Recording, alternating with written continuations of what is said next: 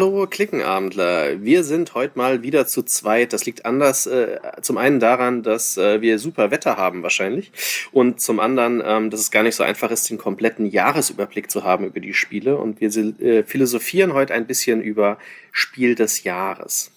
Und wir sind der Matthias aus Kiel, ich grüße euch. Und der Smooker aus Frankfurt. Hallo. Ich weiß jetzt nicht, wie sehr ihr euch äh, im Internet immer informiert über Spiel des Jahres. Spiel des Jahres ist ja der Preis schlechthin. Das heißt, wer den Preis bekommt, den Hauptträger ist, der Sieger ist, der verkauft davon von einem Spiel so 300.000 Exemplare und höher. Und ähm, ja, das ist der begehrteste Spielepreis, den es gibt. Im Internet findet man dazu auch immer relativ viele Forenbeiträge, wenn man in Spieleforen unterwegs ist. Allerdings äh, kommt da immer wieder eine Diskussion auf, die ich tatsächlich gar nicht nachvollziehen kann, ähm, dass immer gesagt wird, die Leute sehen ganz andere Spiele als Spiel des Jahres. Aber der Preis ist ja nicht für uns, wie wir immer so schön sagen, er ist von uns, von der Szene, aber für Leute, die sich mit Spielen gar nicht auskennen. Und das ist immer sehr schwierig einzuschätzen. Genau, also die Jury sagt ja auch immer, also es sollen ja Spiele sein, die das Kulturgutspiel grundsätzlich nach vorne bringen. Und mittlerweile, vor allem in den, seit sie dann auch noch diesen Kennerspielpreis des Jahres vor mittlerweile zehn Jahren irgendwie ausgelobt haben, schwingt da unterschwellig natürlich auch immer mit, dass es eben, wie du sagst, Einstiegsspiele sind. Ne? Also Spiele, mit denen man irgendwie ins Hobby kam, wenn man eben sagt, ich will jetzt nicht nur Mau Mau, Mensch, ärger dich nicht spielen, sondern schon was anderes, aber mit leichten, eingängigen Regeln. Ich kann das Weihnachten auspacken und mit Oma, Opa, Mama, Papa, Kindern sofort spielen, wenn ich es dann irgendwie möchte. Das ist so in den letzten Jahren das Credo eigentlich bei den Spielen des Jahres als speziellen Preis immer gewesen. Und das kann man halt auch leicht falsch verstehen. Also die das Spiel voranbringen, heißt nicht zwangsläufig, dass der Preisträger innovativ sein muss. Und es das heißt vor allem auch nicht, dass unbedingt neue Spielideen gewählt werden, sondern der Preis soll dazu zu sein, dass das Spiel, was gewonnen hat, mehr Spieler in Deutschland zum Spielen anregt. Und das tun manchmal oder sehr, sehr oft auch Spiele, die sehr simpel sind, wo vielleicht der Vielspieler sagt, boah, schon tausendmal gesehen. Ja, aber das Spiel bringt dann den Spielspaß so gut rüber und die normalen Leute, die sehr wenig spielen, die kennen das teilweise halt nicht. Ähm, und die animiert man ja dann dazu, ähm, sehr viel Spiele zu spielen. Also ich meine, ich habe mal in der Vergangenheit gelesen gehabt, ähm, dass äh, also die zwei meistverkauftesten Spiele des Jahres sind wahrscheinlich sowieso Carcassonne und Siedler von Katan, beziehungsweise jetzt nur noch Katan, weil die haben ja nach dem Preis äh, ein Jahr später schon eine höhere Auflage gehabt als vor dem Preis, also als sie den Preis bekommen haben. Und das ist in der Vergangenheit so noch nie passiert gewesen. Das waren bei den zwei Spielen exzessiv. Also dass die Siedler hat, glaube ich, schon im Jahr danach, hat schon die doppelte, doppelt so viel verkauft, wie sie zum, zum Preis bekommen haben. Und ähm, das Jahr darf man nicht vergessen, wo ein Kartenspiel gewonnen hat. Ich komme gerade nicht auf den Namen von Abacus. Äh, Hanabi. Ähm, genau. Ich glaube, da, das war eins der Jahre, wo noch nie so viel Spiel des Jahres über die Theke gelaufen sind wie vorher auch. Was man halt auch nicht unterschätzen darf, weil das, glaube ich, das günstigste Spiel des Jahres auch war. Ne? Hanabi hat ja in der kleinen Packung ich glaube, 12 Euro oder 8 Euro gekostet, was dazu geführt hat, dass sehr, sehr, sehr viele Spiele ähm, verkauft worden sind und sehr, sehr viele Leute endlich mal ein Spiel des Jahres auf dem Tisch hatten. Genau so ist es. Ich glaube nur, auf, auf wir können diesen Disclaimer jetzt äh, vorne wegschieben, das ist auch immer gut, aber ich bin sehr, sehr, sehr überzeugt davon, dass es auch, ähm, wenn jetzt übernächste Woche die Nominierten bekannt gegeben werden, dass es dann schon wieder mit den Diskussionen losgehen wird, wie jedes Jahr. Hundertprozentig, hundertprozentig. Und was man auch noch erwähnen darf, äh, Spiel des Jahres hängt natürlich auch immer von der Jury ab. Und die Jury hat sich ja gewandelt im Laufe der Jahre. Das heißt, die ist immer anders zusammengesetzt als anderen Personen. Und natürlich wird immer diskutiert. Und wir versuchen jetzt einfach mal aus unserer Sichtweise, also Matthias und meiner, zu erkennen, ob wir denn die richtigen Spiele wählen würden, die die Jury dieses Jahr auswählen würde. Genau, wir spielen jetzt also Jurymitglied sozusagen. Also so grob, ganz im Detail weiß man es natürlich nicht immer, aber so grob ist es eben, die, treffen sich zu einer Klausur im Vorwege der Nominierung einmal, bringen dann ihre Titel, die sie meinen, die sie da vorschlagen würden, rein und dann wird eben diskutiert. Und es kann eben auch sein, dass ein einzelnes Jurymitglied am Ende nur wenig oder gar keine seiner eigenen Spiele durchbringt und sich von anderen Argumenten überzeugen lässt. Aber das ist so grob der Rahmen, um es geht. Und das Ganze machen sie dann nochmal, dann kurz vor der Verleihung Verleihung. Dann geht es natürlich dann jeweils nur noch um die nominierten Spiele und welches davon gewinnen soll. Gut, dann tun wir also so mal, als wären wir Jurymitglied und was wir vorschlagen würden und fangen mal mit der ersten Kategorie an, die vor allem für mich ein bisschen schwierig ist, weil ich, also die drei Spiele jetzt mal gespielt habe, aber natürlich mittlerweile wenig Kinderspiele spiele. Ich habe zwar ähm, noch einen mittlerweile zehnjährigen Neffen, aber der fällt jetzt so langsam eben auch aus dieser Kinderspielreihe raus und mein Sohn ist schon im Teenageralter. Das heißt, ich habe relativ wenig Berührungspunkte und beim Andi geht es jetzt los mit der Ayana immer mehr. Genau. Aber ja. das wird sicherlich dann auch noch so in ein, zwei Jahren noch ein bisschen profunder auch beim Andi sein können, wenn dann auch ähm, dann Spiele nachher so mit fünf, sechs Jahren irgendwie dann gespielt werden können. Aber das erste, das ich vorschlage, ist einfach etwas, was wir, glaube ich, schon öfter auf dem Kanal erwähnt haben, weil es uns damals, und das war die letzte ähm, Präsenzmesse, die wir beide zusammen besucht haben, damals in Nürnberg 2020, schon sehr überzeugt hat und wo wir ein relativ lustiges, kurzes Let's Play-Video mit dir und dem Steffen äh, aufgenommen haben. Und zwar ist das vom Kosmos Verlag, das Spiel Dodo. Autoren sind Frank Bebenroth, Marco Teubner, äh, für zwei bis vier Personen ab sechs Jahren, soll so eine Viertelstunde ungefähr dauern und ist ein ja, hektisches Memo-Spiel, wenn man so will. Also es hat auch einen schönen 3D-Aufbau, ähm, denn der Dodo brütet natürlich auf dem höchsten Berg der Insel, wie es denn auch immer so ist. Und Dodos sind ja auch aus Film und Funk bekannt als etwas tollpatschige Tiere, die deswegen eben dann auch ausgestorben sind. Und natürlich passiert es ihm, dass das Ei, was er ausbrüten will, den Berg anfängt runterzukullern. Und da sind nicht besonders viele Stege den Weg runter und es droht also quasi abzustürzen und dann natürlich auch kaputt zu gehen. Und was wir jetzt machen müssen, ist, wir würfeln und auf diesen Würfel sind verschiedene Baumaterialien, um weitere Brücken bauen zu können um den Berg herum. Und wir müssen dann eben das passende erwürfelte Material finden.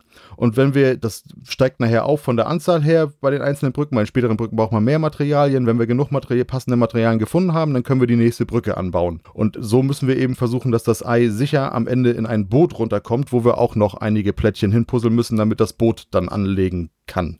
Dieses Ei ähm, ist eine zwar grundsätzlich runde Kugel, aber sie bewegt sich etwas wie ein Ei. Also man hat lange getestet, deswegen kam es, glaube ich, am Ende auch erst Ende letzten Jahres raus, obwohl es mal für Sommer angedacht mhm. war. Wegen dem Ei, ja. Wegen des Eis, genau, weil, weil man nicht das richtig hinbekommen hat, dass es eben so diese eierige ähm, ja, ähm, Rollweise hat. Wobei ich persönlich fand, in Nürnberg hat das eigentlich schon ganz gut gewirkt, aber irgendwie muss es da ja Materialschwächen gegeben haben. Nee, das habe ich anders in Erinnerung. Ich habe in Erinnerung, dass es nicht geliefert worden ist, weil es aus Asien kommt. Und wir haben halt Corona und tatsächlich hatten die alles schon fertig, aber die Eier waren nicht da und sie konnten die Eier halt im Spiel nicht zuliegen, weil es aus, aus, aus äh, China kommt. Ähm, so habe ich es in Erinnerung. Ähm, was ja auch nicht wundern würde. Corona-Lieferengpässe sind, glaube ich, inzwischen seit jedem bekannt. Das würde genauso gut passen und wäre dann auch die bessere Erklärung, weil, wie gesagt, ich in Nürnberg eigentlich fand, dass das Material grundsätzlich schon funktioniert hat, auch wenn es da natürlich noch nicht komplett fertig war. Ich finde das super spaßig. Ähm, selbst Luca mit seinen 14 Jahren spielt das ab und zu noch mal ganz gerne. Deswegen habe ich es hier äh, mal vorgeschlagen. Ich habe jetzt keine Expertise, wie das sich irgendwie mit kleineren Kindern spielt, vor allem so mit Sechsjährigen jetzt im größeren Maße. Ich glaube aber, dass das funktionieren kann. Man muss nur eben sehen, dass die sich schon bewusst sind, dass es etwas schnell gehen muss, denn wir hatten die ersten Male tatsächlich das Problem, dass das doch recht schnell runterkugelte und man dann gedacht hat, na, wie soll das denn funktionieren? Aber mit ein bisschen Übung funktioniert das dann auch. Schaut euch das Video an, wenn ihr äh, auf unserem ähm, auf unserer Homepage und, und in YouTube, wenn ihr wollt.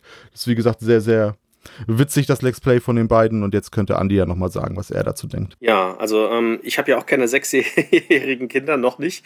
Die Jana ist jetzt dreieinhalb. Aber ähm, ich glaube, das ist relativ offensichtlich. Wer mich gut kennt, die wird auf jeden Fall ein Gamers Girl. Ähm, und ist jetzt schon auch bei Spielen, die ab sechs sind, teilweise mit Papa und Mama halt zusammen. Aber sie liebt diese Vielfalt, die wir halt zu Hause haben. Und sie hat natürlich auch Dodo gleich gesehen, als es kam. Und da wir das in Nürnberg gespielt hatten, habe ich gedacht, du, das kriegen wir mit ihr schon hin. Und dann, haben, als es kam mit der Post, ähm, habe ich dann direkt gesagt, da ist ein Spiel für dich dabei, das spielen wir mit dir zusammen. Und am Anfang tatsächlich war es ein bisschen langweilig und das ist auch einer der Kriterien vom Spiel. Der Aufbau dauert nämlich ein bisschen. Und das kam jetzt auch von anderen Bloggern, mit denen wir uns unterhalten haben.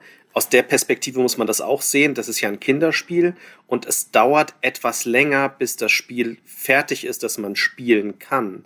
Danach, wenn eine Runde rum ist, dann kann man es ganz schnell spielen. Ne? Dann ist es ganz schnell aufgebaut. Aber erstmal diesen Berg mit diesen ganzen Elementen zusammenzufummeln, das dauert so gefühlt, hätte ich jetzt gesagt, fünf Minuten.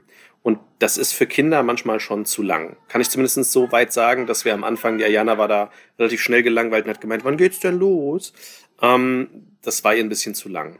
Äh, das Material sonst ist super. Ähm, das Plastik und, dieser schöne 3D-Aufbau, der ist echt, echt schön. Und dieser Gag mit der Kugel, das ist auch der Hammer, weil manchmal ist die extrem schnell und manchmal ja wieder extrem langsam. Und was wir gemacht haben, ist halt, äh, das Spiel hat ja auch eine Variabilität drin, nämlich diese Joker. Wir haben halt gesagt, am Anfang, wir machen alle Joker rein. Inzwischen machen wir sogar ein bisschen weniger Joker dann, wenn wir spielen mit ihr. Ähm, das heißt, je mehr Joker du reinpackst, umso leichter wird es. Und wir haben in den ersten Partien mit ihr, weil sie dann doch relativ schnell geknickt war, wenn das Ei runtergefallen ist, haben wir einfach das Ei ein bisschen aufgehalten. Also wir haben am Anfang uns ein bisschen beeilt und dann haben wir es an gewissen Stellen, wo sie es nicht sieht, mit dem Finger ein bisschen aufgehalten, dass es nicht ganz so schnell rollt. Ist geschummelt, ich weiß, aber wir wollten ja, dass sie die Lust am Spiel behält und in Zwischenzeit machen wir das auch nicht mehr äh, und müssen das auch so nicht mehr machen. Ja, was, was ich auf jeden Fall sagen kann, ist, dass die Kleine und, und auch andere Kinder, die hier waren, ähm, so viel waren es ja nicht in Corona, die Jury hat es ja garantiert auch sehr schwierig mit Kindern gerade zu testen, ähm, die waren vor allem von diesem Ball fasziniert. Dass der halt nicht wie ein normaler Ball ganz schnell rutscht oder halt dauernd im gleichmäßigen Speed. Das heißt, das hat die Ayana auch bei ihren Partien abgelenkt und den Erik, der mit uns gespielt hat, auch ein bisschen. Die gucken dann zu sehr auf den Ball und dann ist natürlich gefährlich, wenn man dran ist, dass man nicht schnell genug reagiert und diese Plättchen umdreht. Also wir haben es in einer Runde gespielt mit einem Siebenjährigen, mit einer Vierjährigen und einer Dreieinhalbjährigen und es hat eigentlich auch gut geklappt, weil ja noch Erwachsene mit am Tisch waren. Also ich finde es auch eine perfekte Wahl für Spiel des Jahres, auch für Kinderspiel, also für Kinderspiel des Jahres, weil mir gefällt das unglaublich gut. Ich verstehe aber auch die ganzen Gegenargumente. Aufbau zu lang, Spiel ist jetzt an sich von der Mechanik nichts Besonderes. Das ist ja eine Art Memory, das du aufdeckst und so. Aber ich liebe es. Also ich mag es unglaublich gern. Und wenn ich äh, Kinderspiele aktuell verschenken würde an Kinder, wenn sie Geburtstag haben oder feiern haben, ich würde Dodo schenken. Gut, dann sind wir uns da ja schon mal einig. Ja, der Punkt mit dem Aufbau, der stimmt natürlich. Ich habe das dann auch ge gehört, habe am Anfang gedacht, naja gut, dann baut man es halt eben auf und holt die Kinder dann. Aber es, es gibt natürlich die Momente, gerade nachher dann auch bei, bei vier, fünf, sechsjährigen, wo die Kinder dann mit der Schachtel kommen und sagen, so, jetzt möchte ich das spielen. Und wenn es dann eben dann länger dauert mit dem Aufbau, ja klar, das kann natürlich tatsächlich ein bisschen nerven. Bin ja ein bisschen gespannt, wenn das alles so klappt, wie wir gedacht haben, Matthias, wenn wir uns dann sehen Ende des Jahres, was die Ayana da mit dir spielen will und dann mal gucken, ne, wie, wie sehr du gespannt bist, was sie da schon anschleppt an Sachen. ja, ich, ich habe ein weiteres äh, für das Kinderspiel. Es müssen ja drei in der Zahl sein. Und zwar habe ich mal eins genommen. Ähm, ich bin mir auch immer sehr unsicher. Ne? Wenn, man, wenn man Kinderspiele nimmt, wenn man so die Vergangenheit anguckt, nominieren die sehr oft Spiele, die ab sechs anfangen sehr selten Spiele, die ab drei oder ab vier anfangen. Da gibt es ja einige auf dem Markt. Und da gab es auch schon mal eine Diskussion. Die Jury hat Kinderspiele ausgesucht, aber sie nehmen eigentlich schon Teenager-Spiele oder halt ältere Kinderspiele. Und ich finde es sehr schwierig, immer einzuschätzen, ab welchem Alter rutscht ein Spiel da rein oder nicht. Ich habe mir jetzt ein Spiel ausgesucht, das nennt sich Go Slow und ist von Logis und wird von Pegasus in Deutschland auch vertrieben und ist für zwei bis vier Personen und das ist jetzt ab vier Jahre. Es ist vom Felix Beukemann entwickelt worden. Und da geht es um Schnecken. Und wer Kinderspiele kennt, der kennt wahrscheinlich den Uralt-Klassiker von Ravensburger, Tempo kleine Schnecke. Da geht es ja darum, dass man mit der Schnecke sehr schnell sein muss mit dem Farbwürfel. Und bei Go Slow geht es genau andersrum. Man versucht mit seiner Schnecke die langsamste Schnecke zu sein. Also man gewinnt, wenn man nicht ans Ziel ankommt. Der, der zuerst ans Ziel ankommt, der verliert. Und das basiert auf so ähm, vier Strecken, die aus Pappe zusammengebaut werden, in so, ein, ja, so eine dreidimensionale Treppe im Prinzip, ähm, die aber eine Gerade dann bildet. Also man ist erhöht, ähm, aber man läuft immer gerade Strecken. Und auf einem Element befinden sich, muss ich jetzt gerade mal gucken, sechs Grafiken. Und zwar Tomate, Gurke, Paprika, was gibt's denn noch? Bohne, Zwiebel, Karotte, Gemüsesorten. Ähm, und äh, wenn man hat zwei Karten vor sich liegen und wenn man dran ist, muss man eine Karte spielen und dann seine Schnecke bis zur nächsten Grafik bewegen, ähm, die frei ist. Das heißt, wenn da eine Schnecke drauf liegt, muss man bis zur nächsten Grafik dann laufen. Zusätzlich haben die Karten eine, eine Sonderfunktion. Es gibt eine Karte, da ist eine schlafende Schnecke drauf mit Z und äh, dann legt man die Schnecke einfach hin und das ist halt die beste Karte, die geht, weil man bewegt sich gar nicht. Und es gibt Karten, die bewegen einem zwei oder drei Schritte nach vorne, wobei man gegnerische Schnecken mitbewegt. Also man schiebt die nach vorne. Und ich finde das Spiel in der Hinsicht super, weil es ein Kartenspiel ist. Also man bewegt ja alles mit Karten. Und ähm, das tatsächlich bei uns war es jetzt eher so mit der Ayana, dass sie am Anfang Würfelspiele natürlich gar kein Problem, das ging relativ schnell. Aber bei Karten, das war nicht immer so einfach. Und das ist jetzt ein Kartenspiel, was gut klappt, was sie auch von den Regeln her sehr schnell äh, intuitiv verstanden hat. Am Anfang musste man ihr noch sehr viel helfen. Jetzt sieht sie auch, welche Karte besser ist. Und das schwierigste Element des Spiels ist das, wann darf sie denn die Gegner schieben und wann nicht. Das hat sie noch nicht so ganz äh, verstanden. Da helfen wir immer und sagen ihr, jetzt darfst du die anderen mitschieben. Aber das macht ihr sehr, sehr viel Spaß. Also sie will das immer wieder spielen. Es sieht optisch sehr schön aus. Die Schnecken sind aus Holz, diese 3D-Ständer ähm, sind aus Pappe. Es ist stabil. Die Karten sind stabil. Mir persönlich wäre es lieber, ich würde einfach aus Prinzip alle Spiele, die so ab 4, 5 sind, 3, 4, 5, ab dem Alter würde ich eigentlich immer mit doppelter Kartenstärke ausstatten. Das ist es jetzt hier nicht. Aber das klappt trotzdem ganz gut, wenn man aufpasst, dass die Karten nicht knicken. Also bei uns ist noch nicht eine geknickt. Und das einzigste Manko, was es in dem Spiel gibt, ist tatsächlich, ähm, eigentlich soll es so sein, dass das letzte, das sind ja vier Bauelemente, die die Strecke bilden, das letzte ist leicht erhöht. Ähm, leider sind zwei Ständer bei uns und ich glaube auch in der ganzen Produktion erhöht. Und es gibt tatsächlich zwei Stellen, wenn man da eine Schnecke draufstellt, muss man ganz, ganz vorsichtig sein, weil die rutscht sonst wieder auf das untere Feld runter, weil es halt so ein leichter Buckel gibt. Und da hat meines Erachtens die Produktionsfirma ein bisschen geschludert oder nicht aufgepasst oder halt das nicht richtig getestet mit den Figuren. Es wäre besser, wenn es flacher wäre der Weg, so dass die Figuren an jeder Position leicht stehen würde. Ähm, das soll garantiert optisch schöner aussehen. Das ist das aber das einzigste Mango an dem Spiel. Ansonsten würde ich tippen, hätte das tatsächlich Chancen auf Spiel des Jahres. Kinderspiel des Jahres, Entschuldigung. Ja, also ich, ich kenne es nicht aber es klingt auf jeden Fall sehr, sehr in interessant. Du hast recht, ich habe nochmal geguckt, es ist tatsächlich so, sie denken da meistens tatsächlich, oder meistens sind die Spiele, die sie nominieren, dann tatsächlich erst ab sechs oder manchmal sogar auch irgendwie sieben. Jünger wird eher schwierig. Mhm. Ich, ich habe da auch nicht so den Standpunkt, wo man dann sagt, irgendwie, naja, die Kinder müssen das schon, naja, nicht unbedingt selbstständig, aber schon gut und sicher spielen können. Und das kann natürlich sein, dass man Spiele, die auch ab vier sind, wenn man sie dann mit Vierjährigen im Kindergarten spielen, dass sie das eben nicht so gut hinkriegen. Das frustet, wie jetzt in deinem Beispiel, dass diese Schnecke dann, wenn man nicht vorsichtig genug ist, runterrutscht oder so, dass das alles doof ist, dass, dass da deswegen vielleicht geguckt wird, dass man sagt, naja, das kann man dann aber auch erst wieder mit der Älteren spielen und dann gucken wir bei anderen Spielen. Ich weiß nicht, was der Hintergrund ist. Klingt auf jeden Fall sehr interessant. Ich habe es aber, wie gesagt, nicht gespielt. Meines Wissens testet die Jury auch nicht mit Kindergärten. Die testet ja mit Schulen und da sind es, glaube ich, die Klassen äh, erste, zweite, dritte, sowas, wo sie testen. Das erklärt das schon. Ähm, aber wie gesagt, es gibt die Diskussion auch immer öfter mal und ich würde auch sagen, ja, es schadet auch mal nicht, wenn man ein Kinderspiel des Jahres vielleicht erst ab drei oder vier ist und nicht schon ab sechs oder sieben. Das auf jeden Fall, weil wenn man äh, früher Kinder mit ranholen kann und gerade ich kenne das aus Erfahrung, dass wir eigentlich gerade nachher in dem Alter sehr viel mit, Luca gespielt haben, ähm, um ihn dann eben auch mal so be bestimmte Mechanismen so ein bisschen beizubringen, die man später vielleicht auch bei anderen Spielen dann wiederfindet.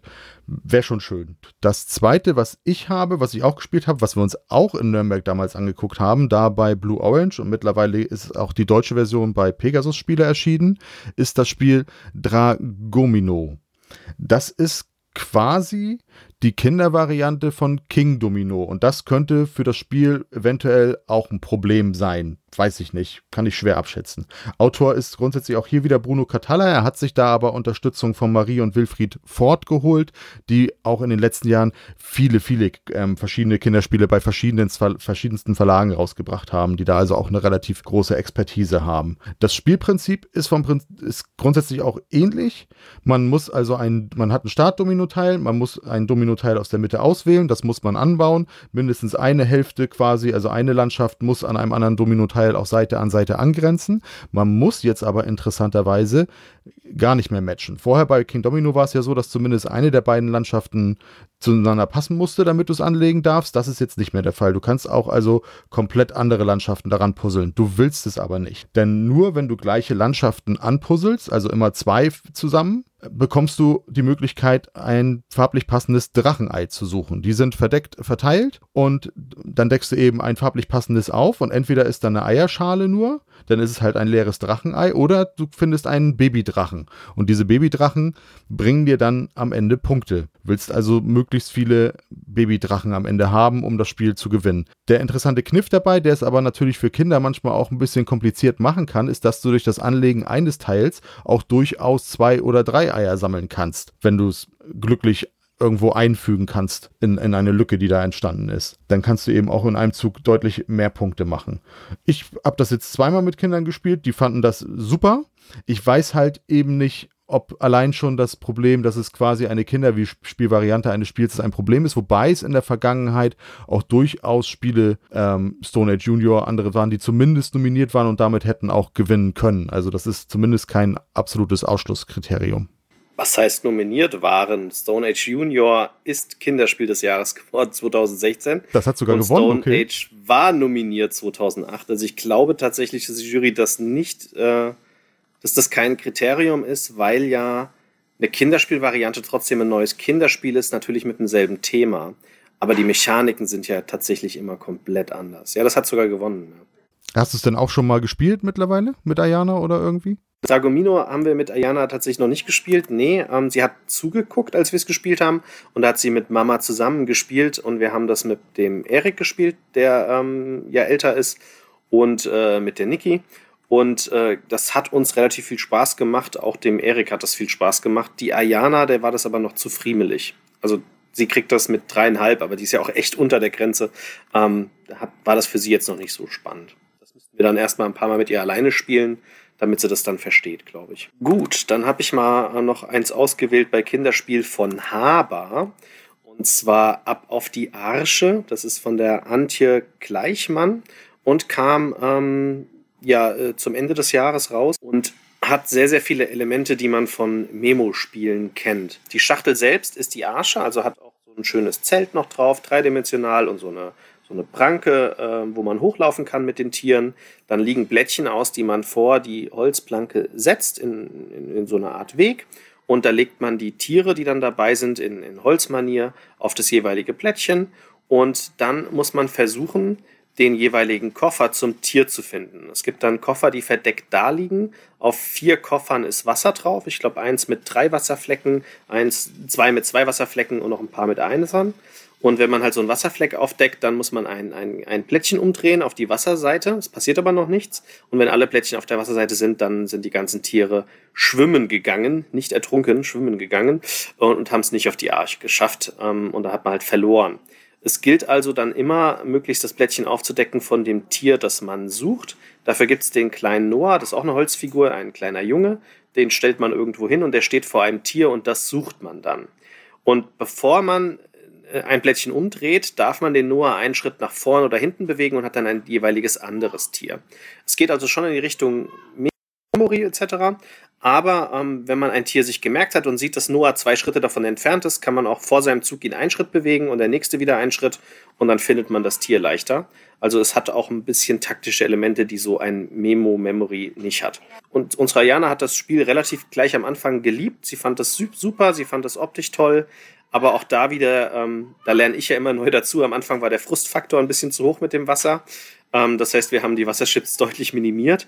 Ähm, bis sie dann die Regeln richtig drauf hatte. Dann haben wir sie wieder gleich gemacht. Dann hat sie eine Phase gehabt, wo sie nur Wasser aufdecken wollte und fand super, dass, sie, dass wir verlieren. Ähm, und äh, jetzt spielt sie es auch normal und alles ist gut. Und ja, sie hat damit sehr, sehr viel Spaß. Sie packt das immer wieder aus und es ist halt nicht mega innovativ. Ne? Von der Mechanik her ist es sehr, sehr ähnlich zu, zu Memory, aber es hat halt diesen taktischen Aspekt nach vorne und hinten laufen und es sieht halt optisch viel, viel schöner aus, weil es eine richtige Arsch ist, auf die die Tiere gehen und aus schönem Holzmaterial sind. Und auch da, früher habe ich das nicht verstanden. Ich glaube, wenn man selbst Kinder hat, versteht man das. Es ist natürlich hilfreich, wenn ein Spiel Spielelemente hat, mit denen man auch spielen kann, ohne die Spielregeln zu beachten. Das hilft auch ungemein, dass die Kinder das Spiel mehr mögen. Also ist für mich ein Kandidat für Kinderspiel des Jahres, auch wenn es sicherlich nicht das innovativste Spiel ist. Jetzt, wo du es gerade ein wenig erklärt hast, wenn ich jetzt richtig liege, das hattet ihr im Herbst letzten Jahres auch schon, oder? Weil ich meine, ich habe das einmal mit der Ayana. Zu Essen raus. Ja, ich meine, ich habe ich das sogar, als ich da war, mit der Ayana einmal gespielt. Ja, das ist wirklich, das ist wirklich niedlich. Ich erinnere mich jetzt an diese, an diese Tierreihe und das kleine, die kleine Arche. Hm? Da, mhm. da erinnere ich genau. mich dran, ja. Nee, das, das, ist, das ist wirklich witzig. Das fand, ich, das fand ich auch tatsächlich niedlich. Er findet, wie du sagst, das Rad jetzt wirklich nicht neu von den Mechanismen her, aber gerade bei Kinderspielen muss ich sagen, muss es das auch nicht. Also du hast ja schon, wenn du, wenn du böse sein willst, hast du ja schon bei auch durchaus auch Kenner- oder gar Expertenspielen Geschichten, wo du sagen kannst, ja, das ist ja trotzdem auch nur genauso quasi das, nur irgendwie mit ein, zwei anderen ähm, Abzweigungen von den Regeln her. Und gerade bei Kinderspielen. Das ist halt ein Spiel, was ab drei Jahre ist. Ne? Also das wäre mhm. sehr niedrig gegriffen für die Jury. Ähm, aber ich finde, ab drei kannst du noch nicht nach normalen Regeln spielen. Also es braucht noch einen Ticken. Ähm, ich, aber ich denke, sie haben es extra ab drei gemacht, du kannst das schon machen, aber dann musst du halt mitspielen, effektiv, ja. Ja, aber das, das, das finde ich da eben nicht schwierig, weil wie du sagst, mit Dreijährigen von der Frustgrenze, je nachdem mit den ganzen Wassertropfen, dann muss man es eben ein bisschen anpassen und mit dem Fünf-, Sechsjährigen spielt man dann halt die, die etwas anspruchsvollere Variante. Also das muss sich ja nicht ausschließen. Nee, also da, da habe ich so grob ein Bild jetzt gerade irgendwie da, und dass wir das auch mal gespielt haben, das war wirklich niedlich, das stimmt. Das dritte, was ich jetzt kurzfristig einmal mitgespielt habe und Andi kann nachher da so ein bisschen zu sagen, was auch Probleme bei dem Spiel sein könnten, weil ich habe es gespielt oder bin, bin in das Kinderzimmer gegangen, dann mit dem Papa des Kindes auch. Da war das Spiel schon aufgebaut, weil ich glaube, da könnte es eben dann mal mechanische Probleme oder so auch geben. Deswegen weiß ich nicht ganz genau, wie das aufgebaut wird vom Mechanismus mehr. Das habe ich mir nicht mehr ganz genau angeguckt. Das ist Dali the Fox. Ist auch jetzt erschienen bei Pegasus Spiele, gerade ganz frisch.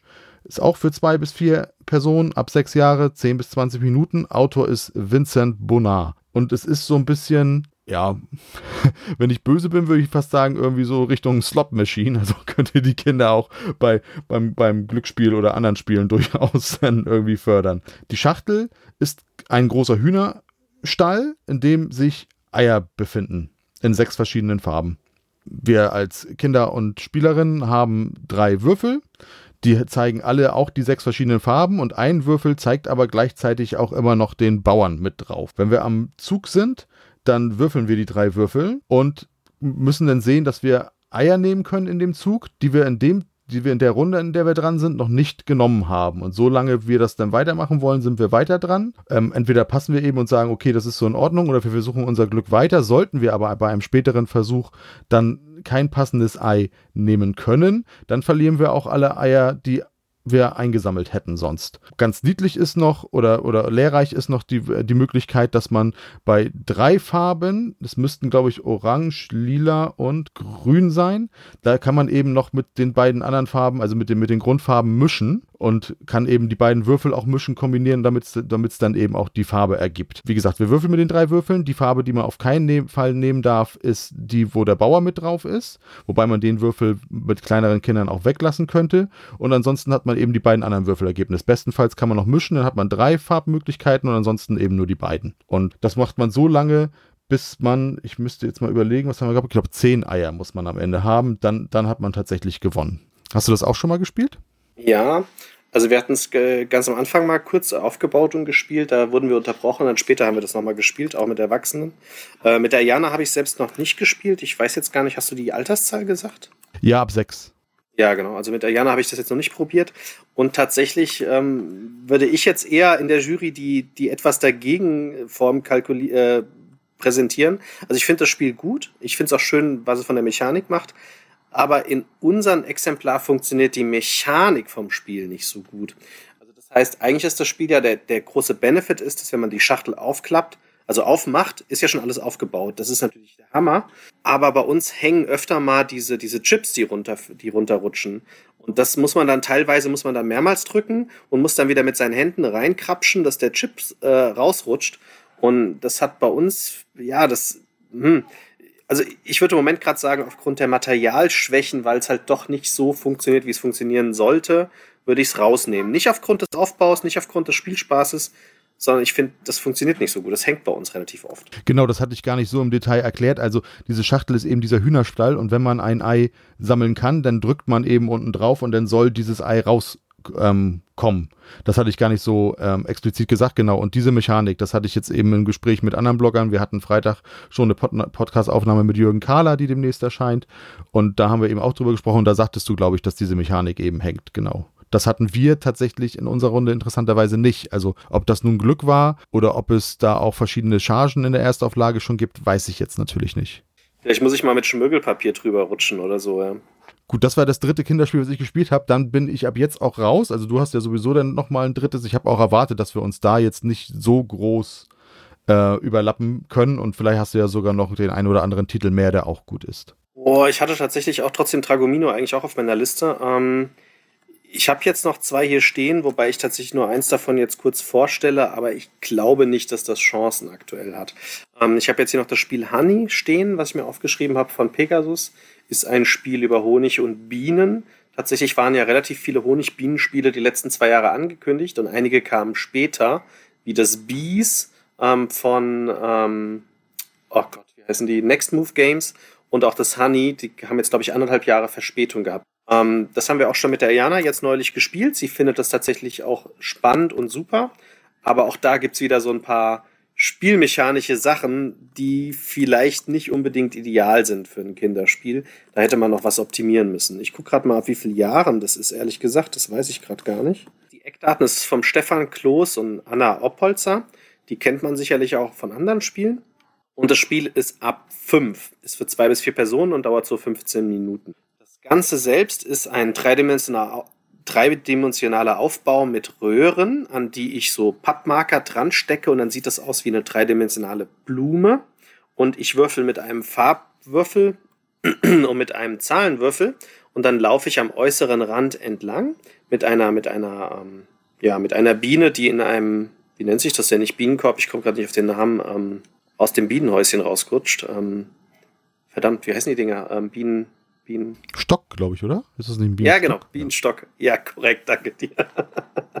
genau. Also man bewegt die Biene wie ein Bienenstock und dann guckt die Biene geradeaus auf eine Linie dieser Blumen. Und dann darf man in jede Blume einen Chip reinlegen, einen Nektar-Chip, die sind durchsichtig. Und danach darf man eine beliebige Blume vom Spielfeld pflücken und ausschütten. Und da drin befindet sich ja der Nektar von vorherigen Runden. Man sollte sich also ein bisschen merken, wo extrem viel Nektarchips sich sammeln. Und dann tut man die auf seinen Bienenstock und wer zuerst seinen gefüllt hat, der gewinnt. Und die Ayana findet diesen Aufbau super und sie spielt den auch, also sie baut es auch super gerne auf. Sie spielt das Spiel auch gerne. Was sie nicht so gerne tut, ist die Figur bewegen.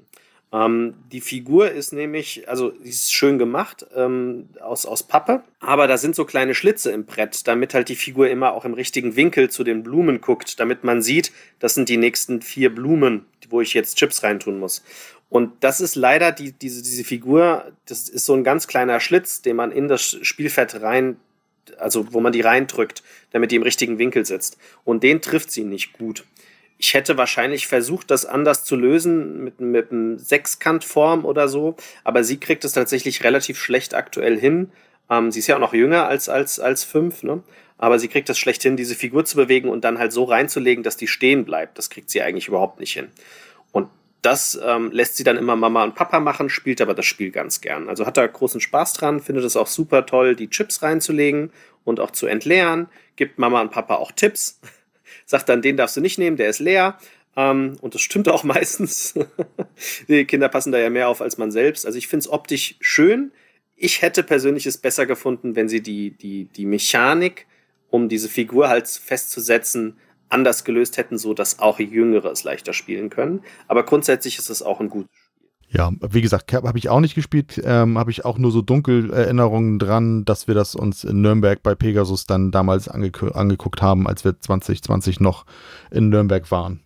Gespielt oder irgendwie mal irgendwo gesehen habe ich es bisher nicht. Ja, und dann als letztes, aber da kann ich ganz wenig zu sagen, weil ich hab's nicht.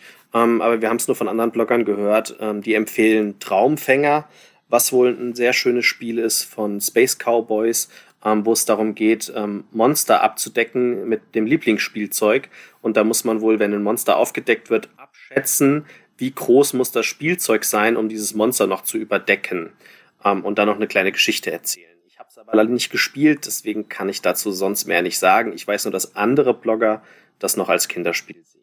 Aber dann wäre ich auch sozusagen mit meinen Dingen durch. Das wird garantiert in den nächsten Jahren besser und besser. Ähm, Gerade zur Corona-Zeit spielen wir mit der Kleinen natürlich extrem viel.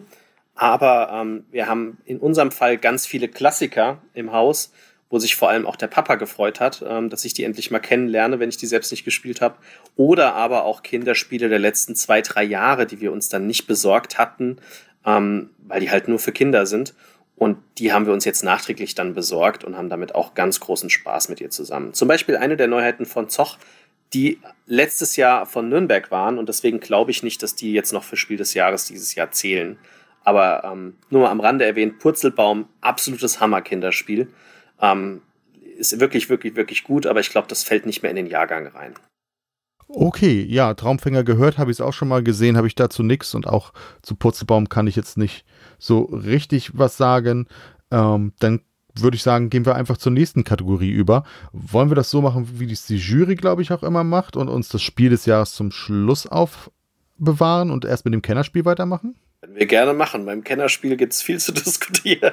Oh ja, da gibt es, glaube ich, einiges zu diskutieren. Und ich muss tatsächlich sagen, ich weiß nicht, ob du das unterschreibst, aber gefühlt habe ich, ist es mir insgesamt, oder habe ich beim Kennerspiel viel mehr gute Titel ähm, gehabt, wo ich meine, dass die nominiert werden können oder die ich auch einfach gut finde. Einige davon, die ich heute nenne, sind vielleicht tatsächlich auch ein bisschen drüber, wobei man da auch die Jury immer schwer abschätzen kann und sich, wie du sagst, sich das von Jahr zu Jahr wandelt und ja auch vom Jahrgang ein bisschen abhängig gemacht wird.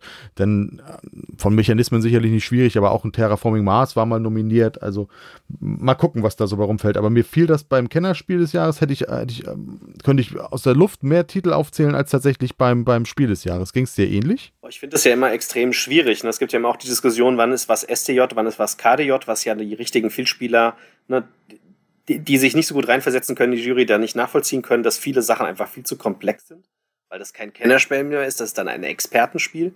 Ähm, also ja, ich habe ich hab bei beiden, ich habe viele, die so in die Mitte sind, wo ich nicht ganz sicher bin. Was man aber nochmal erwähnen dürfte, ist, anscheinend hat ja die Jury, ich habe allerdings keinen Artikel jetzt spontan gefunden, gesagt, dass Spiele, die sie dieses Jahr nicht gut testen konnten, da gibt es nämlich auch so zwei, drei, die nämlich erst ab vier Personen oder fünf Personen Sinn machen, die haben sie jetzt aufs nächste Jahr geschoben und die dürfen nächstes Jahr noch nominiert werden.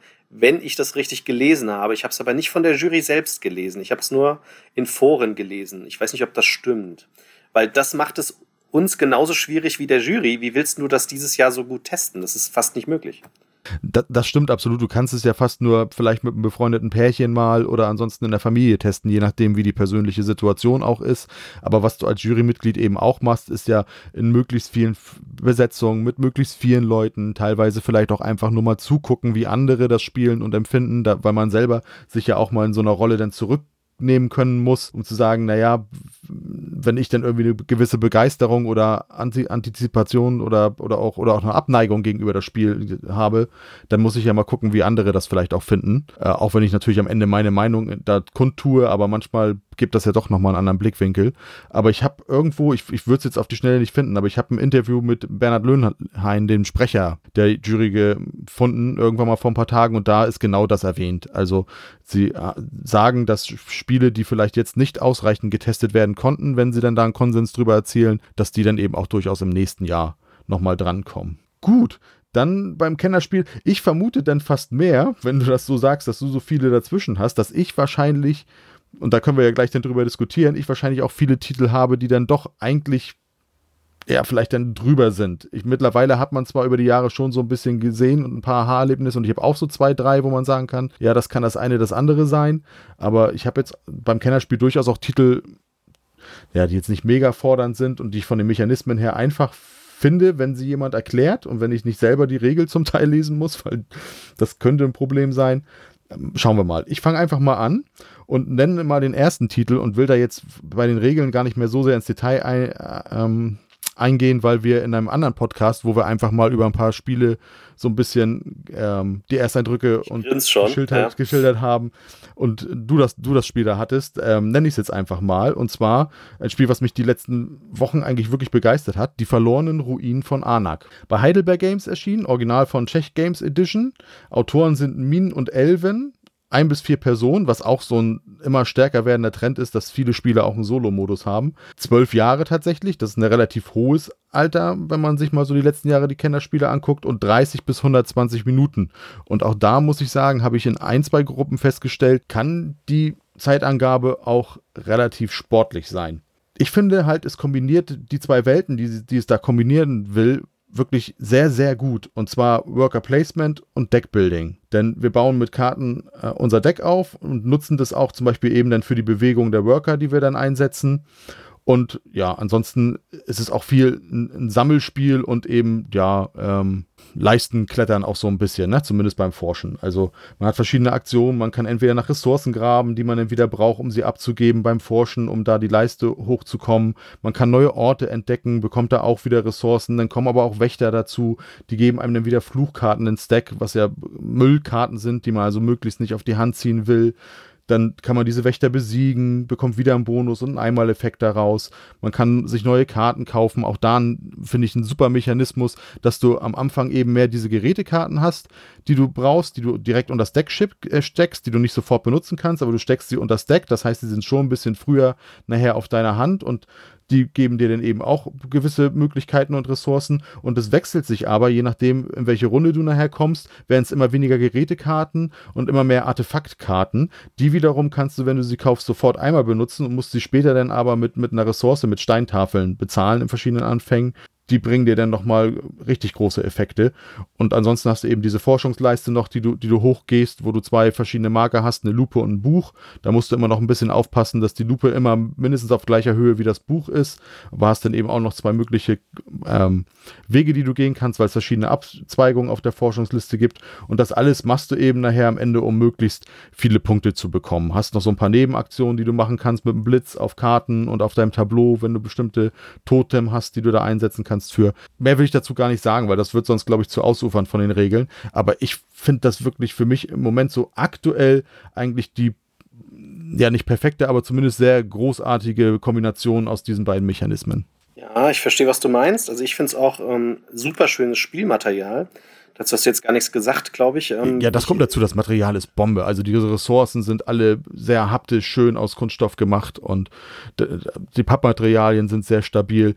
Die Karten, das, die, die könnten ein bisschen dicker sein, aber ansonsten ist das Material super. Ja, also für alles auch andere Ilus, man findet sich so richtig so ein bisschen als Indiana Jones erinnert.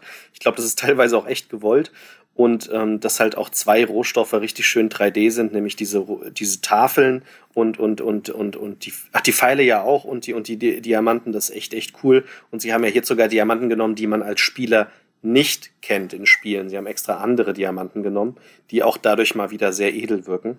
Ähm, ja, also ich, ich verstehe alle Argumente dafür. Ich glaube, inzwischen würde ich auch sagen, es wird wahrscheinlich auftauchen, weil ich denke auch, es könnte natürlich sein, dass es von der Regelkomplexität wegfällt, weil es genug Spiele gibt, die sie nicht als Spiel des Jahres nominieren werden, sondern als Kennerspiel. Und dann wäre das wieder eins drüber, weil man darf das immer nicht mit letzten Jahrgängen vergleichen, man muss es ja immer mit dem jetzigen Jahrgang vergleichen.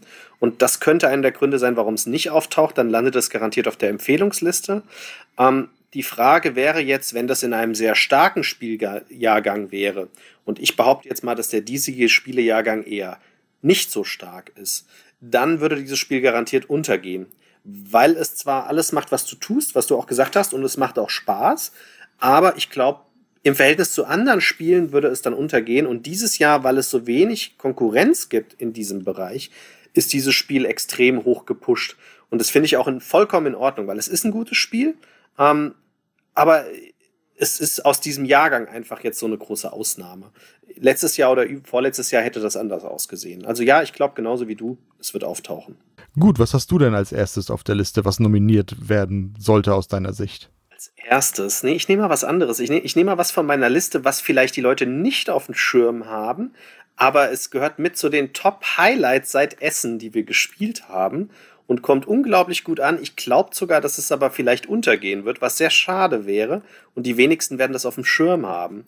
Und zwar das Trois Würfelspiel, finde ich, wäre ein optimaler Kandidat für Kennerspiel des Jahres. Ähm, ist für eins bis zehn Personen spielbar. Man kann es also auch alleine spielen oder zu zweit, was gerade im Corona-Jahr vielleicht echt hilfreich ist. Es ist in 20 bis 30 Minuten spielbar. Es ist vom ähm, Pearl Games und ähm, ja, ist vom Sébastien Dujardin, Xavier Georges und Alain Orba, die man auch kennt vom Trois-Spiel damals, von sehr langer Zeit, was mir auch sehr gut gefallen hat. Und es tut unglaublich gut, die Mechaniken des Spiels in ein Würfelspiel umwandeln. Da ist eine ganz kleine äh, äh, Scheibe in der Mitte, da legt man Scheiben an, die haben verschiedene Farben, dann würfelt man Würfel, einer ist der schwarze Würfel, die anderen sind durchsichtig, dann legt man die Würfel ähm, in der richtigen Reihenfolge auf dieses Tableau. Es gibt eine Tagseite und eine Nachtseite. Der schwarze Würfel sagt, dieses Tableau dürft ihr diese Runde nicht benutzen, also diesen Abschnitt des, des Rades und die weißen dürft ihr benutzen. Und da hat man drei, vier Runden Zeit, was aufzubauen, weil ab dann tut der schwarze Würfel nicht nur das Feld, wo er drauf landet, ähm, deaktivieren, sondern er greift dieses Feld auf unserem Würfelblock an und wir müssen dann alles vernichten, was da steht, was wir nicht schon gebaut haben. Und ähm, es bietet verschiedene Taktiken. Also man kann versuchen, sich möglichst schnell zu verteidigen. Man hat aber gar nicht so viele Züge in diesem Spiel, wie man denkt, weil das Spiel besteht nur aus, ähm, ich weiß gar nicht, wie viel es waren, ähm, ich glaube acht oder neun Runden. Und man ist jeweils nur zweimal dran. Also man hat nur 16 Züge. Das ist nicht so viel. Man kann auch äh, versuchen, Gebäude zu bauen wenn man die baut, sollte man aber auch möglichst sie werten. Um sie zu werten, muss man wiederum in einer anderen Spalte mit der Farbe Weiß agieren. Man braucht auch Rohstoffe, dafür braucht man auch die verschiedenen Farben. Und man versucht unten auf einer, auf einer, auf einer Spalte nach vorne zu kommen, wo man auch wiederum verschiedene Würfelfarben braucht. Und um Würfel zu bekommen, muss man auch Rohstoffe wieder ausgeben können. Beziehungsweise man kann mit den Rohstoffen dann auch die Würfelfarbe ändern oder auch den Wert ändern. Also es hat ganz viele bekannte Mechaniken, aber sehr clever optimiert und sehr, sehr, sehr entschlackt. Und äh, warum Kennerspiel? Weil so könnte es auch Spiel des Jahres werden. Ähm, es hat noch Module dabei, die wiederum Sonderregeln bauen, die man dann auch noch neben Gebäude legen kann. Und dann werden die speziell erstmal mit guten Sachen bestückt oder mit schlechten. Und ich glaube, insgesamt gesehen fällt es dann für den normalen Spiel des Jahreskäufer, ist es zu komplex. Ähm, auch wenn es nur ein, äh, ein normales Würfelspiel ist, ähm, ein Roll and Ride.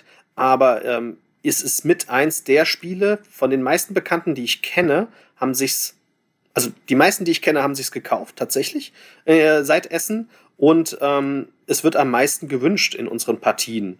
Ähm, wobei, so viele Partien haben wir ja jetzt nicht in Corona. Ne? Es ist halt leider so.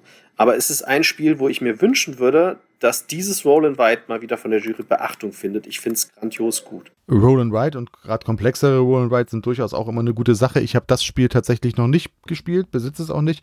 Ich habe damals, uh. ja, ich habe im Herbst einmal, glaube ich, in die Partie, die ihr im Rahmen der Spiel äh, mit Niki, glaube ich, gespielt hattet. Da, oh, ich, ja. da hatte ich einmal reingeguckt.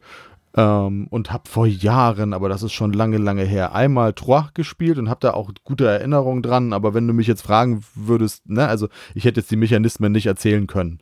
Aber ich habe da zumindest gute Erinnerungen. Ein Tag dran. bevor du gekommen bist wegen Corona, wir mussten ja dann in unseren, wir haben ja Mittwoch bis Sonntag durchgetreten und wir haben ja mit Niki einen Tag Würfelspiele hauptsächlich gemacht und da hatten wir ja Trois gespielt und jeder durfte sich ja seine Lieblingsspiele wählen. Genau, da war das bei dir dann nicht dabei, stimmt. Holen wir sicherlich mal nach. Ja, sehr gerne. Oder kaufst dir einfach, es lohnt sich. Gut. Ähm, das zweite, was ich habe, und das ist jetzt im Vergleich zu den anderen beiden von den grundsätzlichen Regeln, Regeln sicherlich ein Quantensprung nach unten, aber wenn es nominiert wird, und ich glaube es tatsächlich, weil es schon sehr gehypt wird, und deswegen habe ich es jetzt mal auf die nominierten Liste mit raufgenommen. Ich finde es durchaus gut, ob es jetzt irgendwie zu den für mich gefühlten in dem Bereich drei besten oder drei Spielen, die das ähm, Genre nach vorne bringen gehört, sei dahingestellt. Aber ich glaube jetzt einfach mal dran. Ähm, und zwar ist das Fantastische Reiche. Äh, ein Spiel, was als Fantasy Realms schon ein paar Jährchen alt ist ähm, in, der englischen Version und auch da schon recht gehypt war.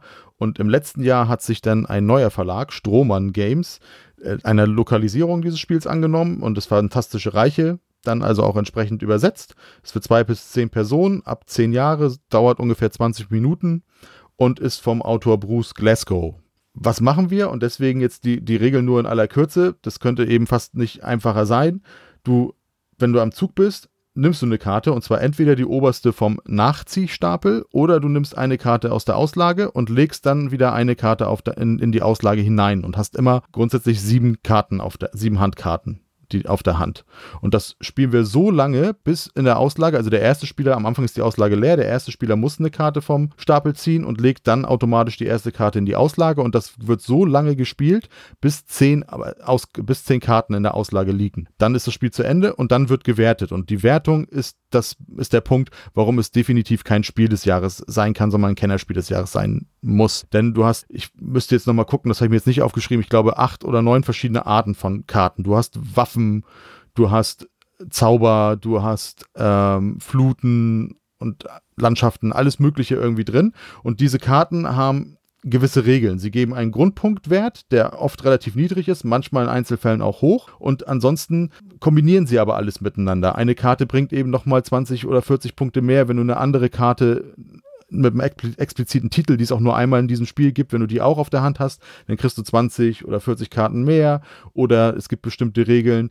Dann, wenn du die Karte hast, die gibt dir relativ viele Punkte, aber alle Fluten, die du auf der Hand hast, die sind dann null Punkte wert, es sei denn, du hast wieder eine andere Karte, die diese Strafe aufhebt und das ist eigentlich nachher der komplexe Teil. Auch da, vor nicht allzu langer Zeit, haben Andi und Berner das mal äh, gespielt und auch ein Video dazu gemacht, das findet man also auch bei uns nochmal ähm, auf YouTube. Das Komplizierte ist, wie gesagt, eben das, der Mechanismus und nachher das Zählen. Also einmal eben das Durchsehen der Kombination, die du möglichst haben willst und nachher das Zählen, wobei das unterstützt werden kann durch eine App, die allerdings wiederum nur für die englische Version da ist. Allerdings ist es nach Kartenarten sortiert in der App und du kannst dir die, äh, und die Karten sind auch bildlich dargestellt. Das heißt, du kannst anhand der Illustration auf den Karten sehen, welches welche Karten es sind und dann kannst du dir die sieben zusammenziehen, die du hast und dann rechnet die App da automatisch deine Punkte aus. Ähm, ich habe vereinzelt schon gehört, dass Leute es irgendwie als kompliziertes Romme oder so bezeichnen. Ja, ob der Vergleich so 100% passt, weiß ich nicht. Aber es ist, wie gesagt, ein grundsätzlich schnell gespieltes Spiel, wobei man dazu auch Lust haben muss und auch bereit sein muss, da mehrere Partien zu spielen, weil du am Anfang die einzige Alternative, die du hättest, wäre dir ausgiebig die ganzen Karten einmal durchzulesen und anzugucken, was die machen, weil wenn du das Spiel erklärst, weiß, weiß, natürlich keiner, was auf den Karten steht und dann hast du nur diese sieben Handkarten. Und daran sollst du jetzt irgendwie ersehen, was, was dann funktioniert. Und dann steht da manchmal, ja, dann brauchst du, dann brauchst du diese bestimmte Karte und dann hoffst du, dass die irgendeiner ablegt oder so, die durch Zufall ziehst, aber du spielst halt in der Regel normalerweise den Kartenstapel nicht durch und dann kommt die Karte eben gar nicht oder jemand anders hat die auf die Hand, auf der Hand und gibt sie einfach nicht frei da braucht man schon so ein paar mehr Partien, um da so ein bisschen reinzukommen, was da durchaus möglich ist, weil da sind nachher auch durchaus locker über 200 Punkte und noch mehr eben drin, wenn man es nachher gut kann. Ähm, wir haben übrigens in unserem Video einen Fehler gemacht, der ist natürlich unseren YouTubern aufgefallen. wenn man es zu zweit spielt, gibt es ja eine schöne Variante, dass man zu Beginn keine Handkarten hat. Man zieht immer zwei, darf sich eine aussuchen, eine kommt in die Mitte und dann spielt man nicht bis zehn, sondern bis zwölf Karten in der Mitte sind. Ich meine, das war der Fehler, den wir da eingebaut hatten. Sowas in der, in der Reihe. Genau. Ähm, ich habe mir schon fast gedacht, dass du das erwähnst. Ich habe es mir hier auch niedergeschrieben. Ich bin mir da unsicher. Also wir haben da Spaß mit, definitiv. Ähm, ich habe mit Berner ein bisschen diskutiert vor dem Podcast. Sieht sie das Spiel eher nicht als Spiel des Jahres oder Kennerspiel des Jahres? Ich bin mir unsicher. Ich weiß es nicht so genau. Ich verstehe all deine Argumente. Es ist extrem variabel. Es hat sehr, sehr eine lustige Art und Weise. Man kann es sehr, sehr schnell spielen. Es hat halt den Nachteil, dass es Mathematik am Schluss ist. Ne? Also der, der Zählaufwand am Schluss ist schon ein bisschen da. Ich dachte auch initial, dass mir das deswegen nicht gefällt. Ich wurde eines Besseren belehrt. Also mich hat es gar nicht so sehr gestört beim Spiel, wie ich gedacht hätte. Meiner Frau hat das aber schon sehr, also sie findet das nicht so toll, diese, dieser Schlussbereich mit diesem Zählen. Und das kann ich auch nachvollziehen. Es gibt natürlich eine App, dass man anscheinend die Karten eingibt in die App und die App das ausrechnet, die das dann verbessert. Ähm, es könnte aber, wie gesagt, einer der Kriterien sein, dass es diese Schlusswertung, dass das so viel Rechnerei ist, dass es deswegen nicht nominiert wird. Ich sehe es aber auch mindestens auf der Empfehlungsliste, würde ich jetzt auch sagen. Ich finde es ein gutes Spiel des Jahrgangs und ich finde es toll, dass es so variabel ist und dass die Schachtel groß genug ist, dass wahrscheinlich auch die Erweiterung reinpassen wird. Gut, dann schmeiß ich noch eins in den Ring. Ich hätte dann, äh, ja, mal gucken. Nehmen wir mal eins, wo es auf jeden Fall auch Diskussionen gibt, garantiert, ähm, weil viele werden sagen ja und viele werden sagen nein. Das ist die Abenteuer des Robin Hood von Kosmos. Das liegt so ein bisschen in der, in der Schwebe, ob denn die Jury dieses Spiel beachten wird oder nicht. Ähm, wir haben das ja schon mal vorgestellt, auch in einem, in einem Video. Ähm, ich, nee, doch im Video auch, im spoilerfreien Video und in einem Podcast haben wir es auch kurz äh, besprochen schon und haben das alles möglichst versucht, spoilerfrei zu halten. Das Spiel selbst ist sehr, sehr, sehr schnell aufgebaut. Man muss nur ähm, den Puzzleplan zusammenpuzzeln. Das sind, glaube ich, nur acht, acht Elemente. Und es liegt ein Buch bei, dass man das Spiel ähm, ja, wie ein Abenteuerbuch spielen kann. Ich weiß gerade gar nicht, Abenteuer des Robin Hood. Ähm, jetzt habe ich das vorher nicht aufgemacht. Jahren das ist, ehrlich gesagt. Da habe ich jetzt gerade. Ist ab 10. Ab 10, okay. Gut. Und ist von Michael Menzel illustriert und der Autor ist auch Michael Menzel und der Verlag Kosmos Verlag.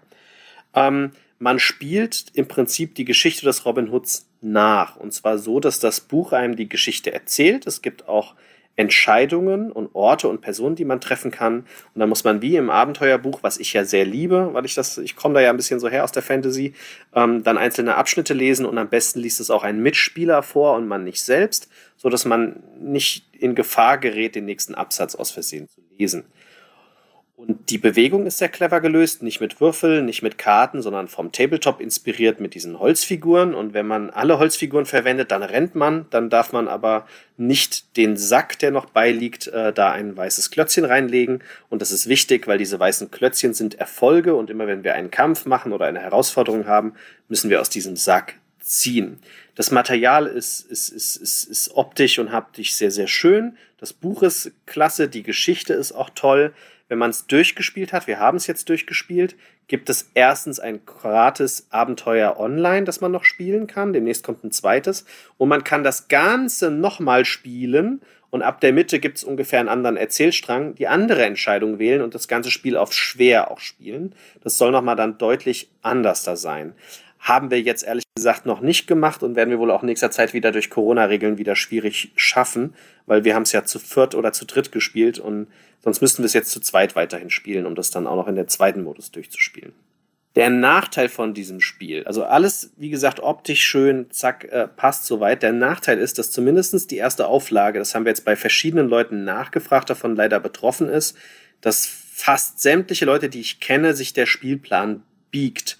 Und zwar nicht nur ein bisschen, sondern exzessiv. Also man hat da so eine kleine Brücke. Und da das ein Puzzleplan ist, hat man nicht eine kleine Brücke, sondern man hat dann so drei Brücken. Also der Plan ist komplett wellig dann. Ähm, das ist wahrscheinlich durch einen Produktionsfehler. Ich hoffe, dass sie das in der zweiten Auflage beheben. Die Frage ist jetzt, ob die Jury das beachtet und oder auch Exemplare wo das dann nicht passiert ist oder aber sagt, nee, das geht so nicht, weil das Spiel spielt man über einen längeren Zeitraum und das ist schon mal so ein Ding, das ist natürlich unschön, wenn sowas ist. Das kann ich nicht beurteilen. Und das Zweite, was schwierig ist, das hat der Verlag uns aber auch erklärt, das ist natürlich extrem schwierig zu entwickeln, weil sich im Prinzip, ist, da man nichts aufbauen muss, ist ja alles in den Plan reingestanzt und man muss Blättchen aus dem Plan rausholen und umdrehen. Und de facto, man spielt das ja mehrmals. Also man spielt das, wenn man es einmal durchspielt, ich weiß gar nicht, wie viele Abenteuer es waren, neun. Und man kann jedes theoretischerweise zwei oder dreimal spielen, wenn man sie verliert. Also wenn man es das erste Mal durchgespielt hat, hat man garantiert 15 Partien oder sowas gespielt. Und das sieht man dem Spielmaterial leider erheblich an. Gerade diese Marker, die man raus und reinfriemelt, egal wie vorsichtig man da ist, das wird auf Dauer kaputt gehen. Und ich verstehe den Verlag, das ist da sehr schwierig, eine Lösung für zu finden. Es kann auch sein, dass irgendwann mal ein Upgrade-Kit folgt, das dann doch Holzmarker, bedruckte Holzmarker mit Stickern oder sowas hat. Dann würde das tatsächlich nicht mehr passieren. Ich weiß es ehrlich gesagt nicht. Hm, das ist so ein K.O.-Kriterium, wo ich mir nicht sicher bin, wie die Jury reagiert, weil ich kann mir vorstellen, dass ein normaler Spieler nicht so vorsichtig mit dem Material spielt, wie wir das tun, und dann sieht es noch schlimmer aus nach nur zwei, drei Partien. Und dann kann es sein, dass man da sehr enttäuscht wäre und deswegen die Jury sagt, Nein, das sehen wir nicht als Kennerspiel des Jahres, weil es, das hat einfach das Gefühl, dass man das Spiel kaputt macht, aber ungewollt. Es ist nicht wie ein Exit, was darauf äh, entwickelt worden ist, dass das Spiel kaputt geht, sondern es geht aus Versehen beim Spielen kaputt und das ist vielleicht ein K.O.-Kriterium. Es ist spannend, dass du, dass du es jetzt, dass du es jetzt genannt hast, weil das wird wahrscheinlich einer dieser vielen Grenzfälle für mich sein. Ich kann die Argumentation verstehen, warum du es auf der Kennerspielliste insgesamt hast. Ähm, zu den Materialschwächen. Ich finde es unglaublich gut, ne? Also ja. deswegen steht es auf der Liste. Ja. Äh, aber eben als Kennerspiel, weil ich, das ist tatsächlich einer meiner Titel, die ich tatsächlich bei dem Nominierten für das Spiel des Jahres gesehen habe. Ich versuche das gleich nochmal. Ich versuche das gleich nochmal kurz zu argumentieren. Ich kann das nachvollziehen. Ich glaube, das wird einer dieser Streitfälle sein ähm, weil, weil, ja, weil, auf, aufgrund der Art, wie du es wie denn irgendwie spielst. Ansonsten zu den Materialgeschichten hast du alles gesagt. Meine Version wälzt sich auch ordentlich. Ähm, zu den ganzen Feldern, die man aufmachen kann und die dann eben so ein bisschen kaputt gehen und auffriemeln bei den Pappteilen, ja.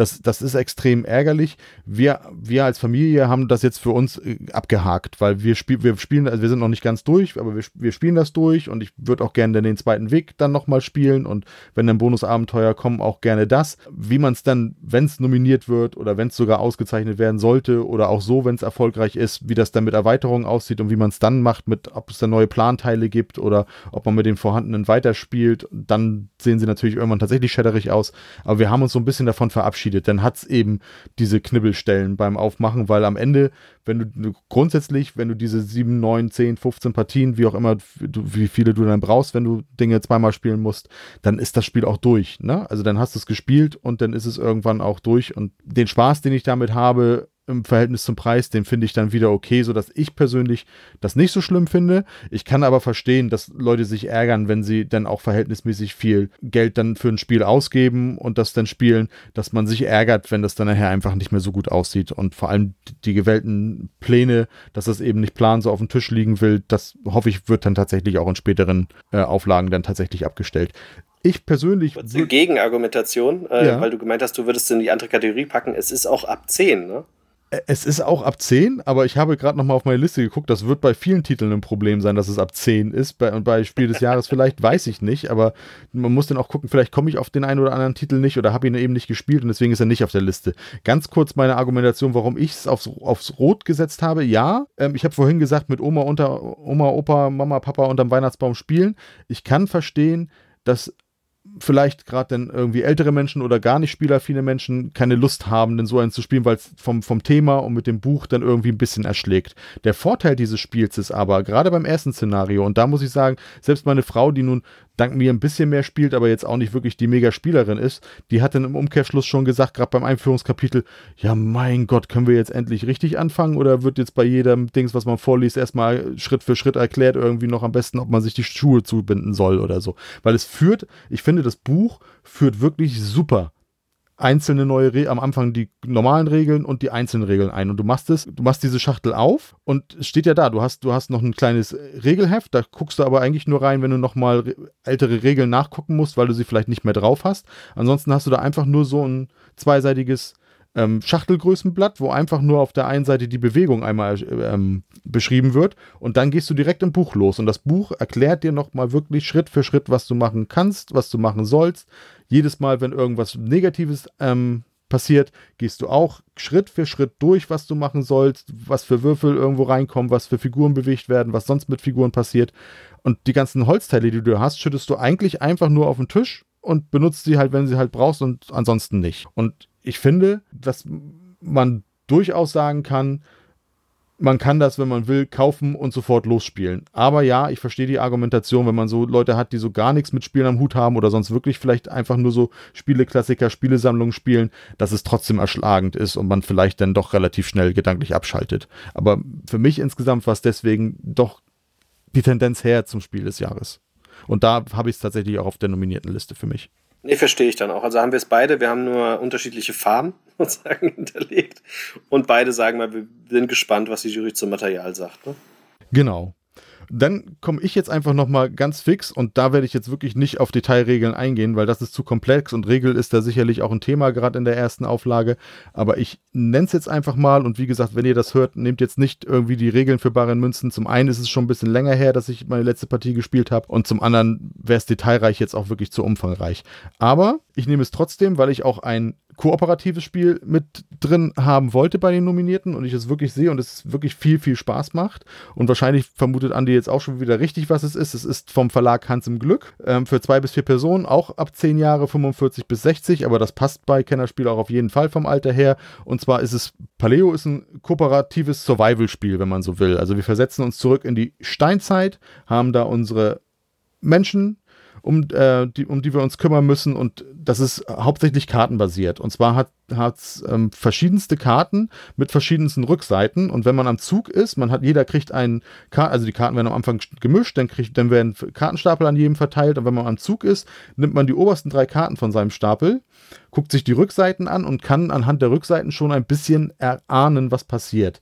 Kommen da zum Beispiel neue Menschen ins Spiel oder das, der Großteil sind Aktionskarten mit verschiedensten Landschaften. Da kann man entweder taucht eventuell ein Tier auf, was man erlegen könnte, um sich ernähren zu können, oder man kann neue Fertigkeiten lernen, oder man bekommt andere Ressourcen, Fälle, wenn man auch auf Tiere trifft und so. Oder es gibt zum Beispiel auch Karten mit roten Rückseiten, die sind gefährlich. Die kann man auch versuchen, irgendwie einfach so aus seinem Deck rauszubekommen, wobei man dann eben auch Schaden bekommt, wenn man sie einfach rausnimmt. Also es lohnt sich auch, Schadenskarten im späteren Verlauf des Spiels durchaus auch zu versuchen, äh, selber zu nutzen, um dann, weil es da auch ähm, Benefits gibt wenn man, wenn man das eben erfolgreich gestalten kann für sich.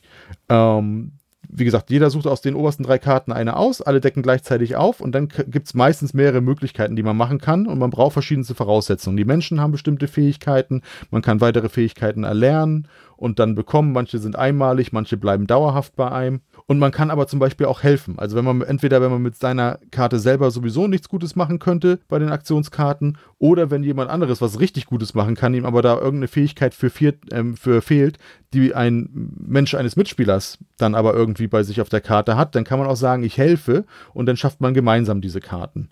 Und so spielt man mehrere Züge durch, bis der Kartenstapel da ist. Dann gibt es eine Nachtphase, dann muss man seine Menschen ernähren. Wenn man das nicht kann, bekommt man wieder Schaden. Und das Ziel am Ende ist es, ein Puzzle einer Höhlenmalerei komplett fertig zu bekommen. Diese Puzzleteile bekommt man auch unter verschiedenste Karten oder wenn man bestimmte Dinge erreicht. Und entweder hat man am Ende diese fünf Puzzle tatsächlich zusammengepuzzelt, dann hat man das geschafft. Oder man hat, ich glaube, es sind auch fünf Totenköpfe, man hat eben fünf Schaden bekommen, dann ist man raus aus dem Spiel, dann hat man gemeinsam verloren. Und da gibt es verschiedenste Kartendecks mit verschiedensten Szenarien. Es ist also auch vom Anspruch immer aufsteigend schwer oder unterschiedlich schwer, je nachdem, in welcher Reihenfolge man es spielt und bietet immens viel Abwechslung in diesem Spiel. Und deswegen habe ich mich dafür entschieden, weil ich glaube auch, dass kooperative Spiele im Moment ein Renner sind, zu sagen, die dritte nominierte im Kennerspiel wäre für mich Paleo. Ja, das ist tatsächlich auch mein heißester Tipp, Paleo. Steht bei mir hier auch. Du hast jetzt schon fast alles gesagt. Ähm, ich finde es auch grandios gut. Fand ich schon damals, als wir den Prototypen gespielt haben. Ich habe den Prototypen ähm, zwei Jahre lang hatten wir den in, in Malle mit dabei und haben den ausführlich gespielt und konnte es kaum erwarten, dass es rauskommt. Und ich finde es klasse, wie es aufgearbeitet ist. Ich sehe die einzigste Kritik, die Regel, gerade vom Hans im Glück Verlag, der sich so viel Mühe bei den Spielregeln normalerweise gibt. Die Regel ist halt ein bisschen misslungen bei der ersten Auflage. Es gibt ja jetzt eine bessere Regel, aber ähm, davon hat jetzt mal jetzt als Käufer der ersten Auflage nichts, sonst müsste man sie sich online runterladen und ausdrucken. Man kann sie halt als PDF nehmen. Und die zweite Kritik, ich glaube, die war jetzt auch in der zweiten Auflage besser, ist ja dieser Ständer, der beiliegt. Da passen ja diese ganzen Blättchen nicht gut rein. Ich schätze mal, den haben sie jetzt auch verbessert. Ich habe die zweite Auflage nicht. Und da passt jetzt alles super rein in dieses kleine Regal, was beiliegt. Aber das ist für mich ein Manko, was ich als Jurymitglied überspringen würde und würde sagen, das Spiel ist so grandios gut, dass es halt nominiert oder halt auch den Thron benötigt. Also es ist einfach saugut und jeder sollte das gespielt haben. Ich sehe aber tatsächlich die Kritik an der Spielregel am, am, am schwerwiegendsten, weil man darf nicht vergessen, wir sind alle Spieler. Das heißt, wenn wir was lesen, dann können wir da was reininterpretieren, weil wir das kennen aus anderen Spielern oder äh, aus anderen Spielen oder wir können auf die Hans- und Glück-Seite gehen, können uns das runterladen oder aber wir gucken bei Board Game Geek im Forum und suchen genau nach dieser Frage. Ne, das, das gibt's ja alles. Oder wir schreiben den Verlag im schlimmsten Fall an. Aber das sind natürlich Sachen, die macht ein normaler Spiel des Jahreskäufer nicht.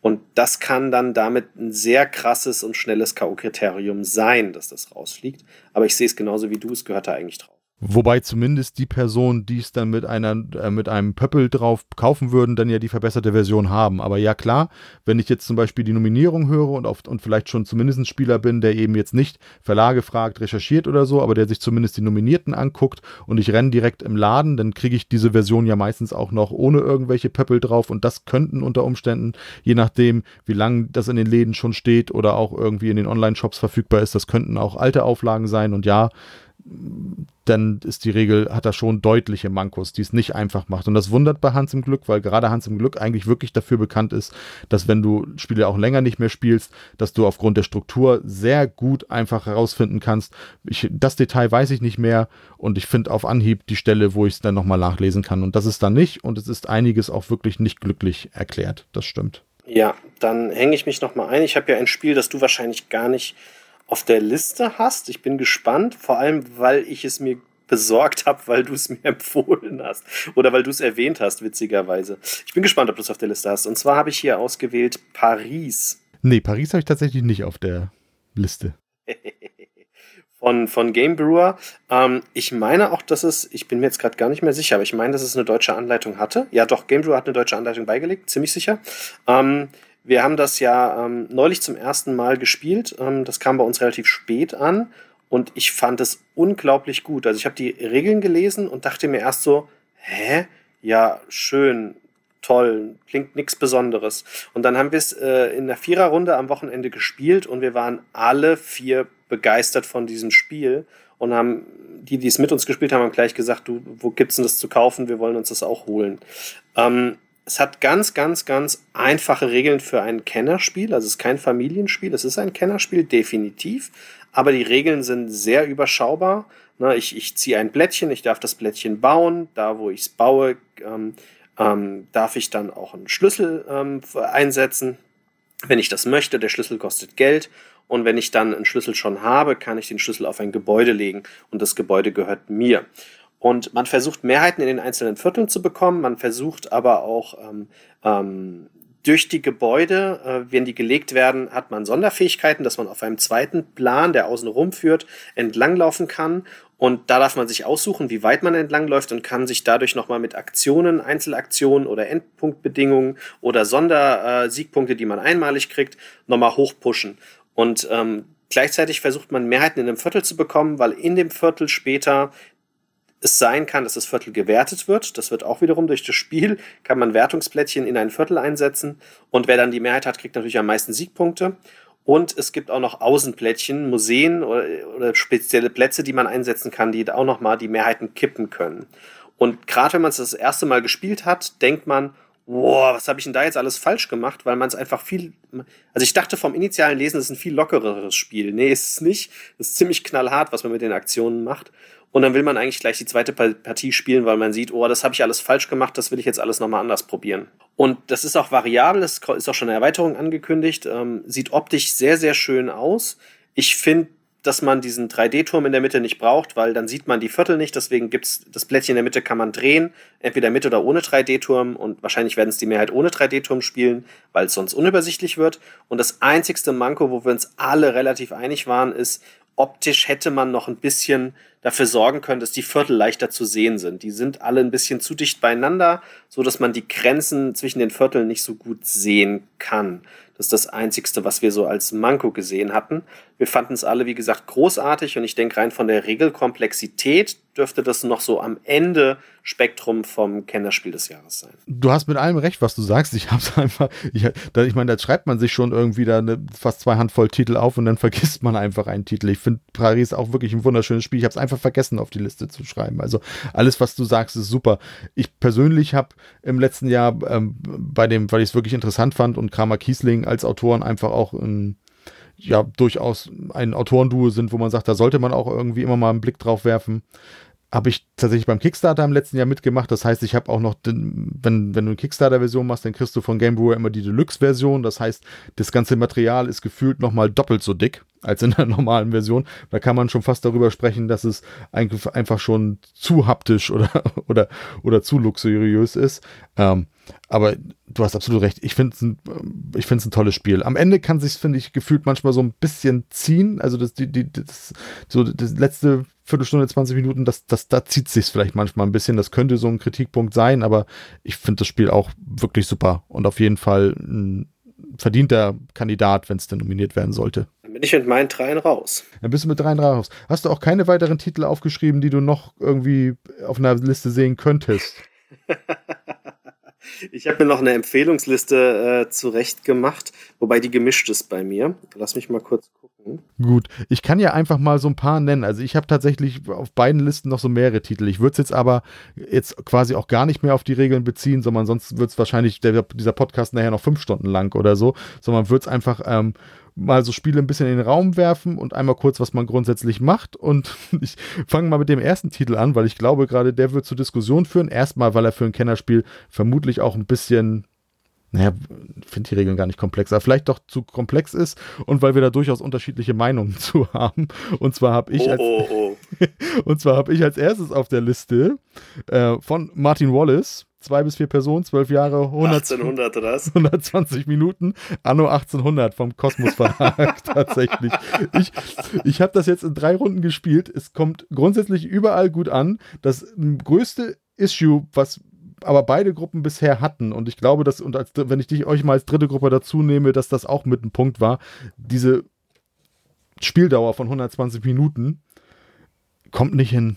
Also zumindest nicht, wenn du es nicht öfters in der gleichen Gruppe gespielt hast. Also grundsätzlich wird einfach das ein Teilaspekt des Computerspiels Anno 1800 von Ubisoft wird dargestellt und man beschränkt sich da hauptsächlich auf die Produktion, auf den Produktionsbereich. Ne? Also ich habe ich hab am Anfang ein Tableau mit einigen Produktionsstätten, wo ich gewisse Rohstoffe produzieren kann und in der Mitte kann ich mir andere holen. Dafür muss ich Arbeiter einsetzen.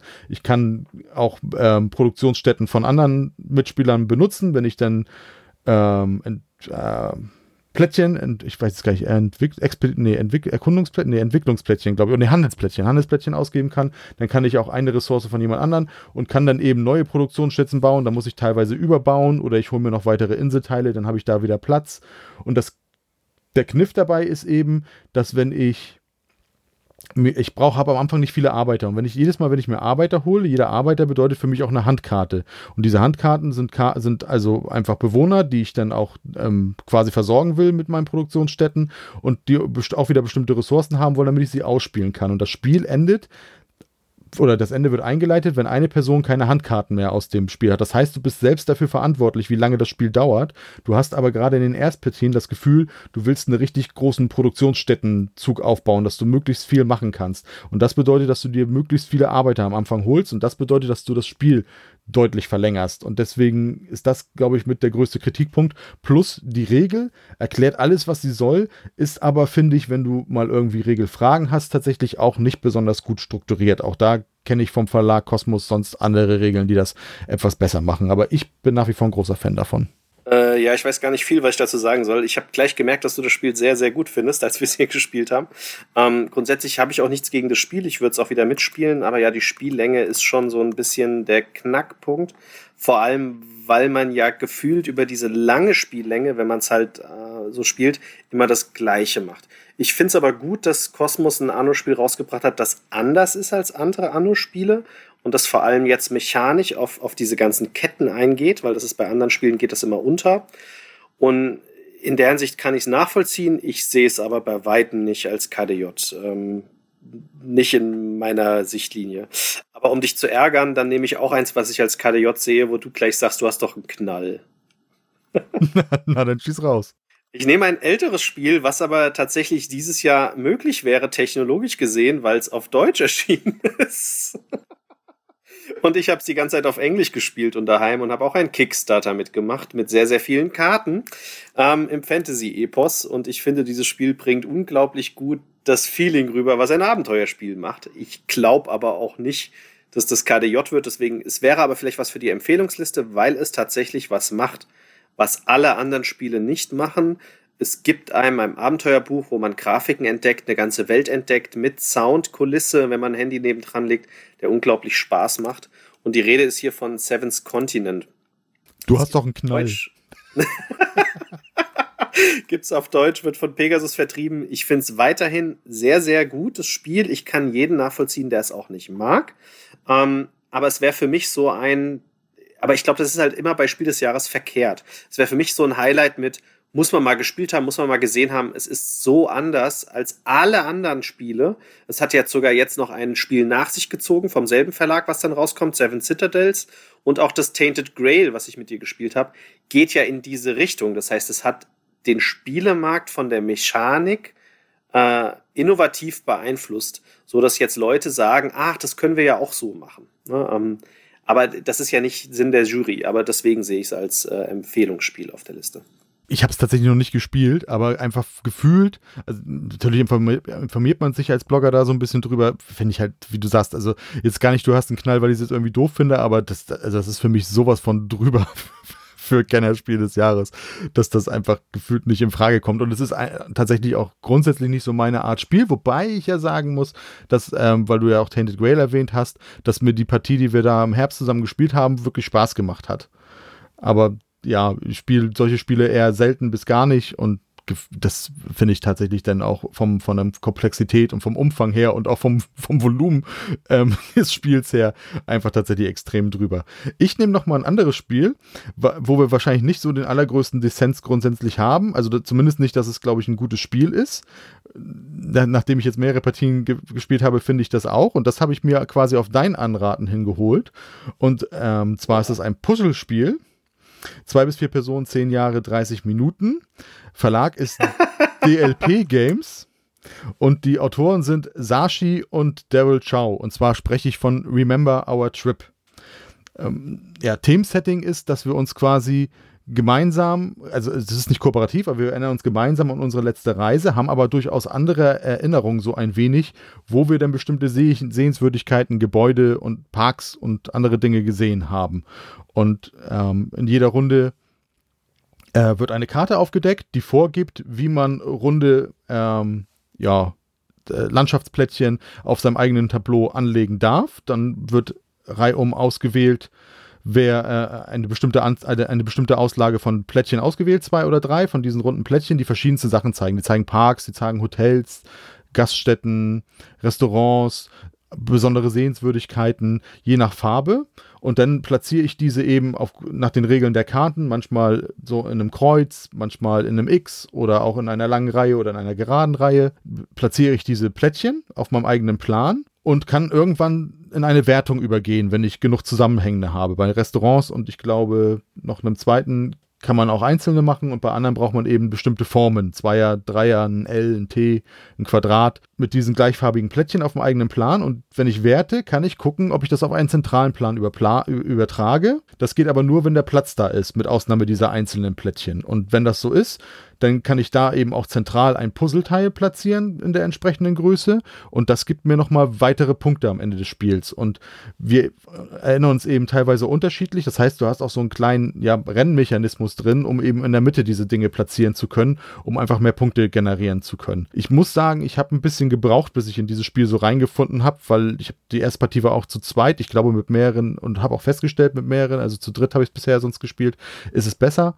Ähm, als zu zweit. Aber ich musste mich da so ein bisschen reinfinden, weil ich das am Anfang relativ friemelig fand. Und auch hier muss ich sagen, die Regel, ja, könnte deutlich besser sein. Verstehe ich. Also ich, ich, einer der Hauptkriterien ähm, auf die Empfehlungsliste auf jeden Fall würde ich auch sagen, es ist ein sehr schönes Puzzlespiel, was so anders ist als alle anderen. Und Puzzlespiele kommen ja gut an.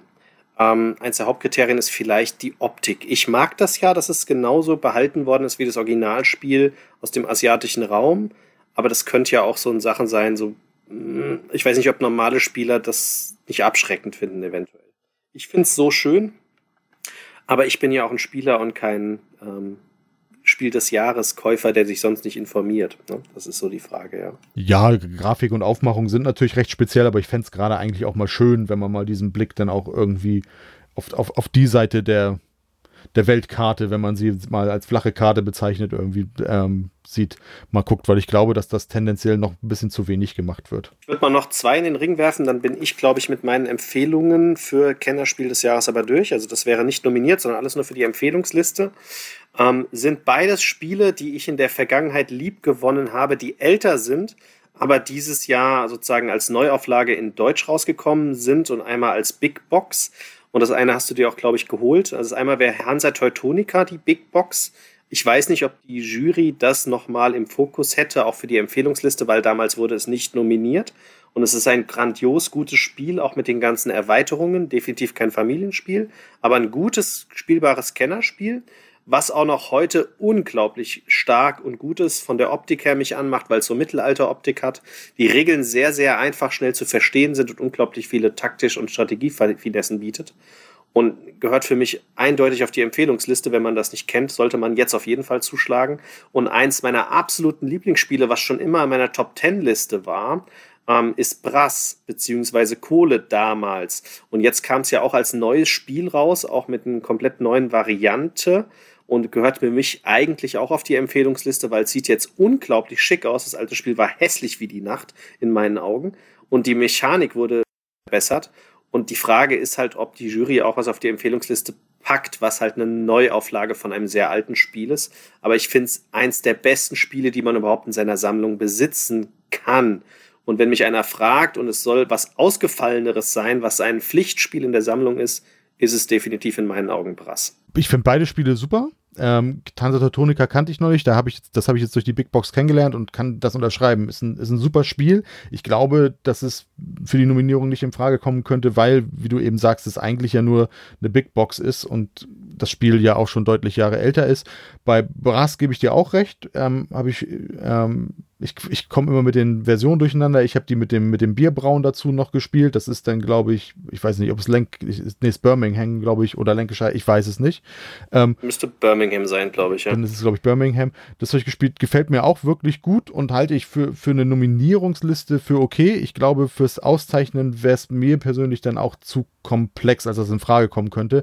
Aber es gab ja, wie gesagt, gerade auf Nominierungslisten in der Vergangenheit mit anderen Titeln wie ähm, auf den Spur von Marco Polo wie äh, Mombasa auch Titel, wo damals dann auch explizit gesagt wurde, die sind eigentlich ein bisschen zu komplex, aber wir sehen einfach, dass das so tolle Spiele sind, auch wenn man da so ein bisschen über die Thematik bei, in beiden Fällen so ein bisschen streiten kann oder bei dem einen beim Auto, beim anderen bei der Thematik, aber das, das Spiel, die Spiele sind ja mechanisch absolut auch immer noch gut, ähm, dass Brass dadurch auch durchaus auf die Liste kommen könnte. Ich habe tatsächlich noch einige auf der Liste und würde es jetzt aber auch dann ähnlich kurz machen, wie wie du und dann kannst du ja noch mal ein bisschen sagen, ob, ob was da so deine Aspekte sind. Ich habe einmal, das haben wir auch im Herbst letzten Jahres gespielt, das habe ich mir dann geholt und noch ein paar Mal weitergespielt, was ich wirklich gut finde.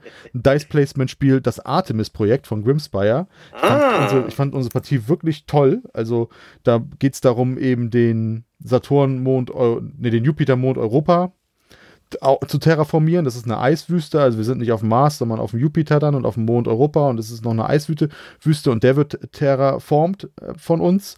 Und da gibt es eben auch verschiedene Mechanismen. Ne? Wir können neue Gebäude holen, wir können uns neue, neue Siedler holen, wir können Siedler in ihrer Ausbildung aufwerten und dann müssen wir die einsetzen auf den Gebäuden. Ich, ich finde das Spiel wirklich toll und würde mich da freuen, wenn es eine Nominierung ist, gerade auch von, von einem eher kleineren Verlag.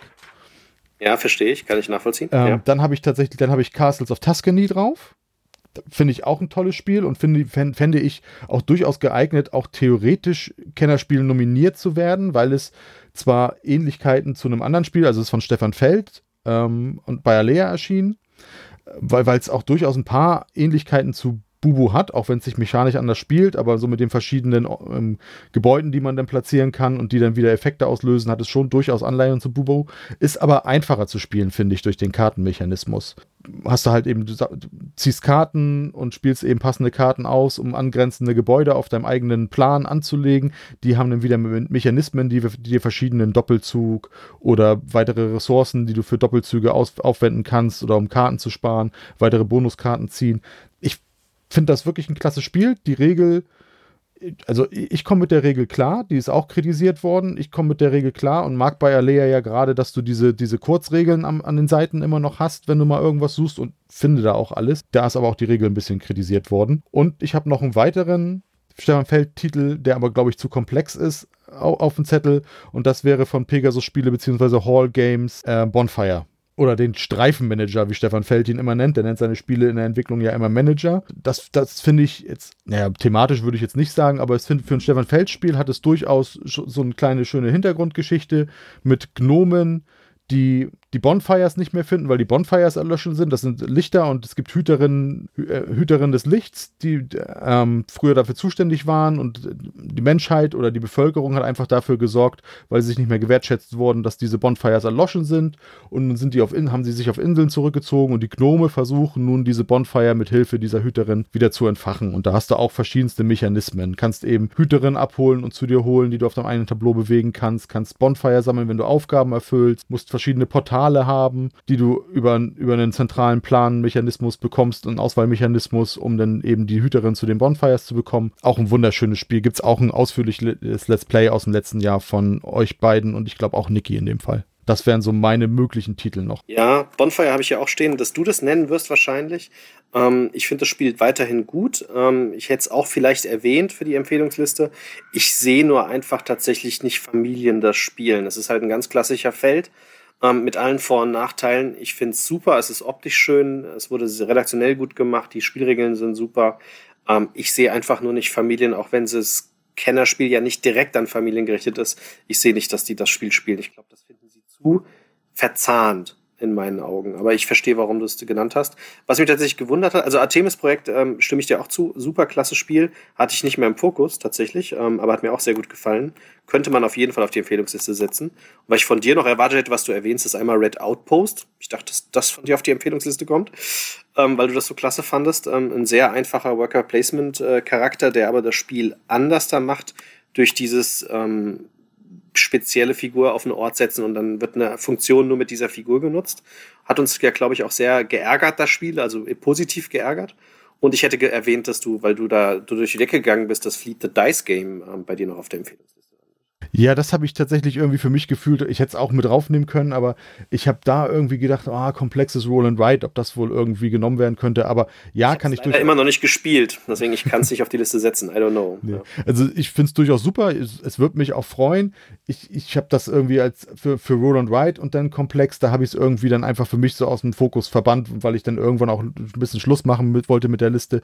Bei Red Outpost, ich habe weiterhin meinen Spaß dabei. Ich habe es mittlerweile aber in zwei Gruppen gespielt, wo es nicht wirklich gut ankam. Ähm, die, das hm, einfach, die das einfach doof fanden, weil es einfach, also du kann, kannst es halt wirklich sehr blockademäßig spielen, ne? Und da kommt nicht jeder mit klar, weil mhm. wenn jeder jeden Arbeiter benutzen kann und ich dann aber Arbeiter dann eben hinlege und sie dann blockiert sind für jemand anderen, also ich kann auch einfach nur gemein spielen, ohne dass ich selber groß vorankomme um am Ende dann irgendwie knapp zu gewinnen vielleicht.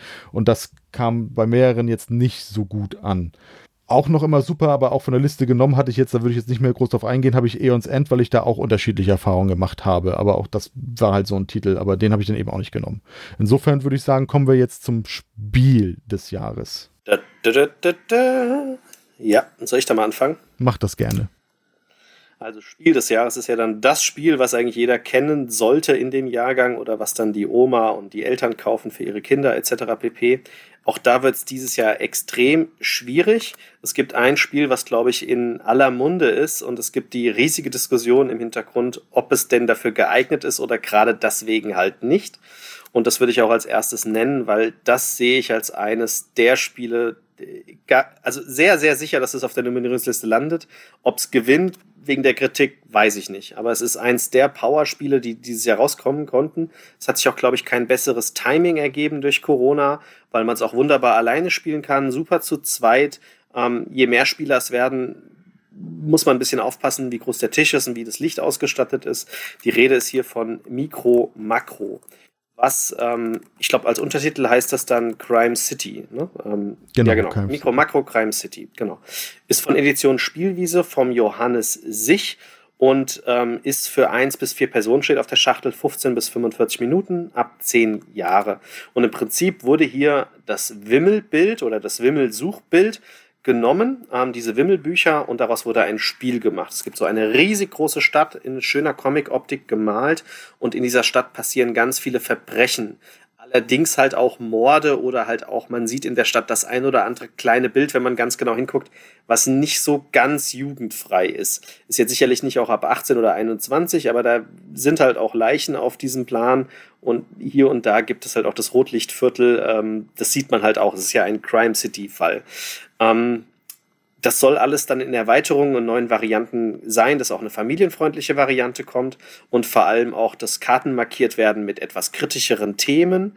Aber die Optik und die, die, die, die Mechanik ist so simpel wie gut, dass man zusammen auf diesem Plan versucht, nicht nur eine Figur zu finden, sondern dann durch Rückschlüsse findet man die Figuren mehrfach auf dem Plan und dann haben sie halt mal was in der Hand und dann haben sie es nicht mehr in der Hand oder sie laufen gerade wohin und man muss durch dieses Rückschließen, und das kenne ich aus Wimmelbüchern so nicht, man muss durch dieses Rückschließen den Fall eruieren und nachvollziehen können. Wo hat er seine Tatwaffe bekommen? Warum wollte er dem was Böses? Wo ist er danach hingelaufen? Wie hat er seine, sein, sein, sein Diebesgut verteilt, etc.? Das findet man alles auf diesem Plan. Und ich glaube, gerade durch die Erklärung ist auch wieder klar, warum es wahrscheinlich dann doch wieder nicht Preisträger wird, durch die Thematik. Weil es ist ja ein Familienspiel, das Spiel des Jahres. Und in diesem Fall, wie gesagt, wird Verbrechen angesprochen. Das wird zwar nicht gelobt und auch nicht gehuldigt, sondern wir sind ja die, die das Verbrechen aufklären. Aber da sind halt auch Fälle dabei, weiß ich nicht, ob man die unterm Weihnachtsbaum mit seinen Kindern spielen will. Ähm, aber ich finde das Spiel unglaublich gut. Ich hätte nicht gedacht, dass mir das so gut gefällt.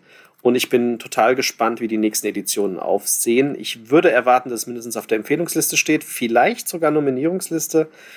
Besser für den Verlag wäre es gewesen, er hätte das Spiel erstmal rausgebracht als familienfreundlicheres Thema, dann wäre es garantierter Gewinner dieses Jahr.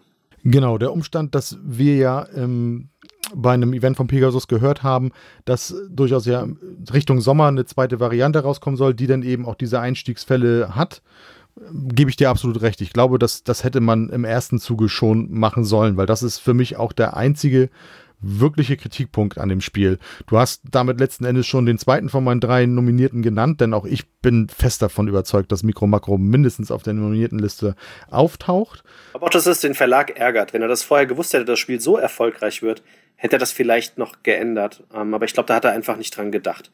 Das war ja ratzfatz ausverkauft. Ich glaube, die sind jetzt schon in der dritten oder vierten Auflage. Also damit haben sie einfach nicht gerechnet.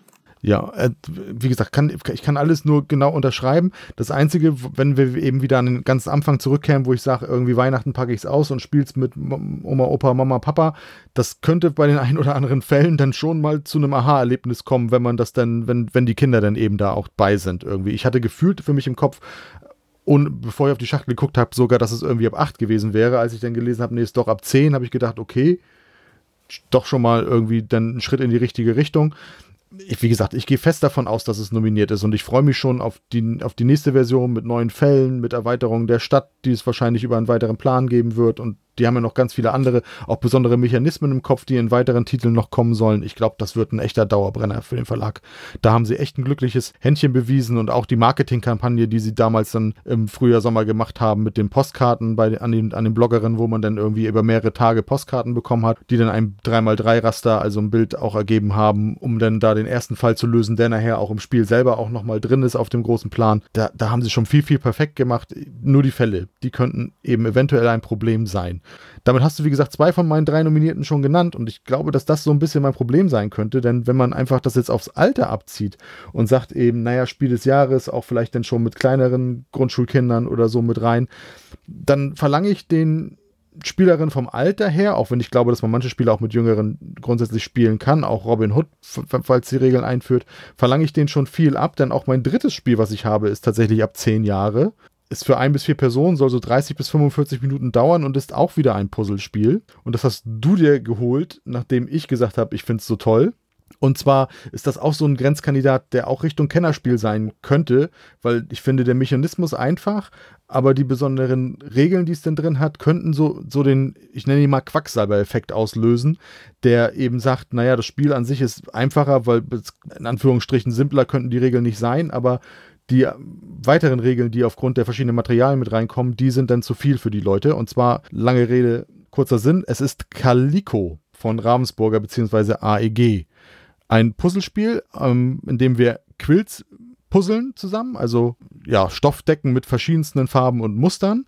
Und wir haben jeder ein Tableau vor uns ausliegen und haben auch immer zwei dieser Puzzleteile auf der Hand und können am Zug letzten Endes einfach eins von den beiden auswählen, puzzeln das auf unserem Plan und wir müssen uns da an keine Regeln halten. Es muss nicht angrenzend an andere Puzzleteile sein. Es kann jedes einzelne Teil komplett unabhängig voneinander grundsätzlich gepuzzelt werden. Und dann gibt es eine Auslage von drei Puzzleteilen und eins davon nehmen wir auf die Hand und dann ist unser Zug auch schon zu Ende. Was es eben in Anführungsstrichen zu komplex machen könnte für ein Spiel des Jahres, aber ich habe, wie gesagt, für mich äh, passt das dann doch besser in die Kategorie, weil, der, weil die Regeln so einfach sind und man ja auch Teilaspekte der, der weiteren Regeln weglassen kann, sind eben die Punktemechanismen. Du hast zum einen, das ist noch relativ simpel, schaffst du es drei farblich passende Puzzleteile aneinander zu puzzeln, dann kriegst du einen farblich passenden Knopf. Am Rand des, deines Tableaus sind auch schon so ein paar ähm, Puzzleteile aufgedruckt, sodass es dann auch ein bisschen schneller funktionieren kann. Es gibt, ich glaube, sechs verschiedene Farben, wenn ich das richtig im Kopf habe. Und dann, wenn du alle sechs verschiedenen Farben die Puzzle, äh, den Knopf hättest, weil du immer 13 gepuzzelt hast, gibt es noch einen siebten Regenbogenknopf, das gibt Punkte. Dann gibt es Katzen, die gibt es Punkte. Da gibt es ähm, zehn verschiedene Katzen. Es gibt fünf Katzentableaus und die sind beidseitig. Da geht es dann um Muster, weil Katzen Farben nicht so erkennen können. Also dreimal das passende Muster, was die jeweilige Katze fordert. Die fordern immer zwei verschiedene Muster. Das ist auch variabel beim Anlegen, was man da machen kann. Dann kommt eine Katze aufs Tableau, gibt dir Punkte. Es gibt aber eben auch komplexere Katzen, die nachher bestimmte Reihen oder Anordnungen von Puzzleteilen haben, vom Puzzleteil mit dem Muster haben wollen, dass du erst Punkte kriegst. Das wird dann eben schon ein bisschen komplexer. Und du hast Aufgabenplättchen, wo du eben drumrum puzzeln musst. Sechs Puzzleteile. Und die kannst du immer einmal oder doppelt erfüllen. Und zwar geht es immer darum, grundsätzlich, dass du Muster in einer bestimmten Kombination hast unterschiedlich und die Farbe. Und es gibt da verschiedenste. Entweder musst du alle sechs verschiedene Muster und alle sechs verschiedenen Farben haben. Erfüllst du eins davon, kriegst du die niedrige Punktzahl. Erfüllst du beides, kriegst du beides. Oder du musst dreimal zwei verschiedene oder einmal vier, einmal ein, einmal ein. Da gibt es ganz verschiedene Möglichkeiten. Und wenn du es dann komplexer haben willst, dann gibt es eben noch Sachen, dass du bestimmte Regeln weglässt oder verschärfst oder dass du bestimmte Szenarien, also bestimmte Settings haben musst, die drei pa Katzen mit den drei Aufgaben und so und so viele Punkte musst du erreichen, das kannst du dann machen. Also da wird es nachher auch komplex, aber der Grundmechanismus ist für mich so einfach und ich finde es so spaßig, dass für mich das, der dritte Nominierte jetzt Calico wäre. Kann ich nachvollziehen. Also ich habe mit meiner Frau vor dem Podcast ein bisschen diskutiert. Sie sieht das Spiel nicht besonders genug. Ähm, ihr macht Spaß, aber sie sieht nicht den Grund, warum. Ähm, ich habe es bei mir jetzt einfach mal unter die Empfehlungsliste gepackt. Also ich gehe davon aus, es wird auf der Empfehlungsliste landen. Es könnte aber tatsächlich auch sein, dass es als äh, nominiert wird. Ähm, stimme dir aber zu, ist ein sehr spaßiges Spiel. Äh, ich finde es gut, dass du es vorgestellt hast, weil ich habe es mir, wie gesagt, direkt danach gekauft. Ähm, du hast mir das fantastische Reiche weggenommen, das hatte ich sonst auf der Nominierungsliste eventuell stehen. Aber ich habe noch ein anderes, was ich tatsächlich fast glaube, dass das dann der Endgewinner sein wird, wenn das gegen Mikro Makro antreten würde, weil es halt familientauglicher ist und ich finde es mega innovativ und spaßig, aber da gehen auch die Meinungen auseinander. Und zwar habe ich dann das Spiel Dive von Sit Down äh, Games und Pegasus bringt die deutsche Version. Ähm, die ist jetzt auch schon auf dem Markt. Das dürfte also vielleicht gerade noch so ins Raster fallen. Es kann aber auch genau sein, dass es aus dem Raster rausfällt, weil es nicht rechtzeitig auf dem Markt war. Da bin ich mir sehr unsicher wie die Jury das entscheidet. Gerade dieses Jahr, wo sie so wenig zur Auswahl hat, weil sie vielleicht nicht testen konnten etc., bin ich mir bei so einem Spiel unsicher. Es kann also sein, dass es erst im nächsten Jahrgang rutschen würde. Ich würde es nominieren. Ähm, ist für ein bis vier Personen 20 bis 30 Minuten schnell gespielt. Originalverlag ist in Belgien, aber die Regeln sind auch in Deutsch enthalten und es gibt eine deutsche Ausgabe. Das ist vom Romain Caterja und Anthony Perret. Perron. Ich hab, hoffe, ich spreche das richtig aus. Und der Gag ist, wir gehen hier auf Tauchzug und da ist ein, ein, ein, ein Spielmaterial dabei, das man in der Mitte äh, aufbaut. Ähm, und äh, da legt man durchsichtige Folien rein. Und wenn man von oben drauf guckt, sieht man nur so die ersten drei, vier Folien. Ähm, danach wird es ein bisschen unschwammig. Kennt man ja, wenn man so durchsichtige Folien übereinander tut, dass die irgendwann mal durch, nicht mehr durchsichtig sind. Und man versucht abzuschätzen, ob man, ob die erste Folie eine High hat oder nicht. Und dann die zweite, die dritte bis zur fünften Folie. Und das ist sehr schwierig. Teilweise sieht man das äh, mit den Grafiken, wie sie überlappen, teilweise nicht. Dann sind auch in Folien Löcher, die einem helfen oder nicht helfen. Und man darf als Variante auch mit dem Handy drunter leuchten, wenn man möchte. Man darf aber nicht an den Folien rütteln oder so, weil dann sieht man es ganz leicht. Man darf wirklich nur gucken. Alle gucken gleichzeitig, jeder tippt hinter seinem Schirm. Und dann ist halt die Frage, wenn man tippt, da ist kein High, dann äh, tippt man halt mit Zahlen 1 bis 5 und die werden auch aufsummiert. Man kann auch mehrere Steine auf dieselbe Stelle legen. Und wer die größte Summe hat, der darf dann die Siegpunkte dieser dieser Folie einsammeln, wenn da überhaupt welche drauf sind. Es gibt nur für spezielle Tiere Siegpunkte. Und wenn da ein Hai ist und, und man hat nicht getippt, dass da ein Hai ist, dann ist man aus der Runde ausgeschieden. Also für richtige Tippen, wo ist Hai und wo nicht, darf man noch drin bleiben und kriegt einen Punkt. Und für die Mehrheit in einer, einer Folie kriegt man dann die Punkte dieser Folie. Und wenn man möchte, gibt es Varianten mit Sondertieren, dass einer ähm, dann halt mit profitiert oder Leute auffällt oder Gegenstände auf die Folien legen kann, etc. Und es hat für mich alles, was ein Spiel des Jahres haben soll, plus diese Innovation mit dem Gucken auf durchsichtige Folie, so dass ich mir gut vorstellen könnte, dass das nominiert und gewinnen wird als Spiel des Jahres 2021. Du hast absolut recht und hast auch alles dazu gesagt. Ich habe es auf zwei Gründen persönlich nicht auf meiner nominierten Liste. Der eine ist, ich habe es tatsächlich erst einmal gespielt ähm, und bin mir da noch nicht sicher, weil das war das, was ich, als, als ich das bei euch gesehen habe, war ja auch das, was ich dich zuerst gefragt habe. Hast du das Gefühl, dass da auch der Langzeitspaß irgendwann gegeben ist oder ist dann irgendwann die Luft raus? Das war so ein bisschen das, was ich noch nicht abschließend beurteilen konnte und das kann ich nach einer Partie auch gefühlt noch nicht. Und das zweite, der zweite Grund, warum ich es einfach nicht drauf hatte, ist, weil ich mir sehr, sehr sicher war, dass du es nennst. Ähm, aber ja, das ist definitiv auch ein möglicher Kandidat. Ich persönlich schätze, dass sie das noch rechtzeitig bekommen haben und spielen werden und kann mir gut vorstellen, dass es daran auf der, auf der nominierten Liste ist. Ich habe mich dann eben für Calico entschieden, weil ich das schon deutlich öfter gespielt habe und weil ich irgendwie wusste, dass du Dive nennen wirst. Aber ja, auf jeden Fall ein gerechtfertigter Kandidat. Habe ich, glaube ich, schon nach der Erstpartie gesagt, dass ich das als äh, eventuell SDJ sehe. Ne? Hast du noch eins als nominiertes? Nee, als Nominiertes habe ich nichts mehr. Ich hatte ja noch Robin Hood und Mikro Makro neben Calico, also ich bin mit Nominierten dann durch. Ich hätte jetzt nur noch einige auf der Empfehlungsliste. Dann haue ich noch ein nominiertes raus. Ähm, ich habe dann noch Switch and Signal auf der Liste, was wir auch von Cosmos gespielt haben, was eine der Herbstneuheiten war ähm, zu essen. Was mir auch sehr gut gefallen hat, dass man Karten spielt und das kooperativ ist. Die Karten relativ simpel, entweder die Ampel verändern auf dem Plan oder ähm, ähm Züge bewegen oder aber auch ähm, ähm, Gleise aktivieren und äh, man da kooperativ zusammenarbeiten muss und im Prinzip kooperativ eine Art Zugpuzzle bauen muss, wo sich Züge bewegen und die Rohstoffe dann in die Zielstadt kommen. Ähm, gibt ein Live-Video, wo man das sieht, wo wir auch zwei Fehler drin hatten, weil wir das erste Mal gespielt haben. Aber ich glaube, wir haben auch schon mal über das Spiel gesprochen im Podcast.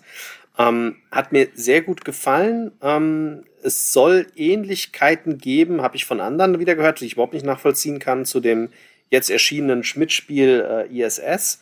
Ähm, ich persönlich finde es auf jeden Fall gut, ähm, weil es auch noch kein Zug-Rohstoffspiel gab, was kooperativ agiert. Das ist also innovativ und ähm, sehr einfache Regeln hat und einen sehr schönen variablen Aufbau.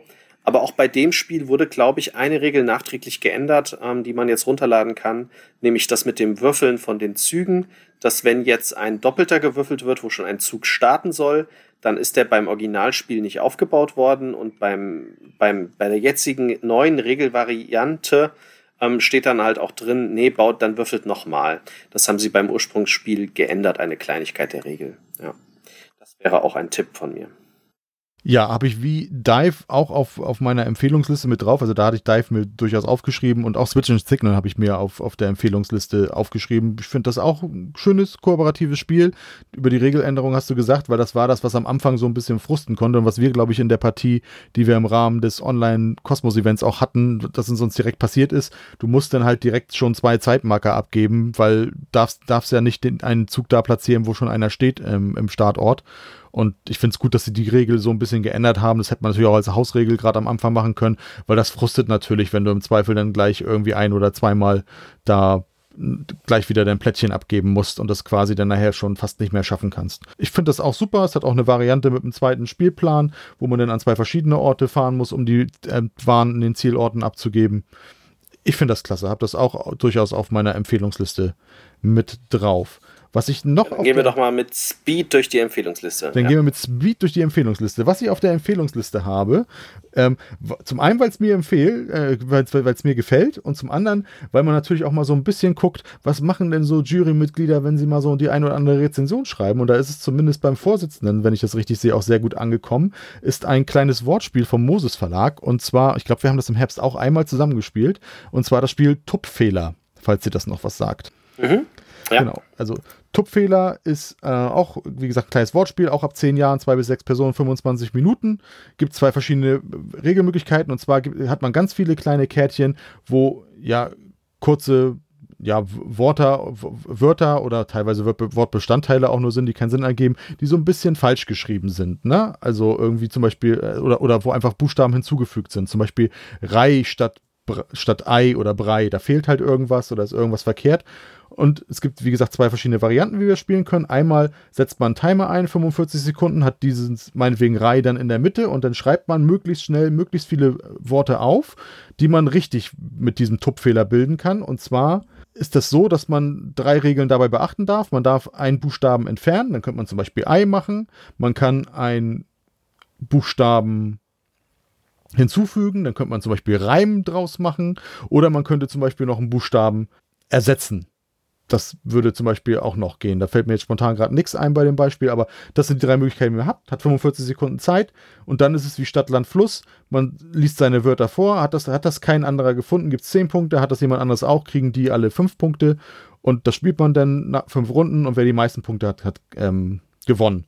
Die Variante finde ich fast noch einen Tick besser. Da kommen noch Zahlenkarten in die Mitte rein von 1 bis 10 und dann fängt ein Startspieler an und es kommt wieder so ein Tupfehler in die Mitte. Und wenn ich meine, ich kann damit ein Wort bilden, dann nehme ich die äh, niedrigste Zahlenkarte, in dem Fall die 1.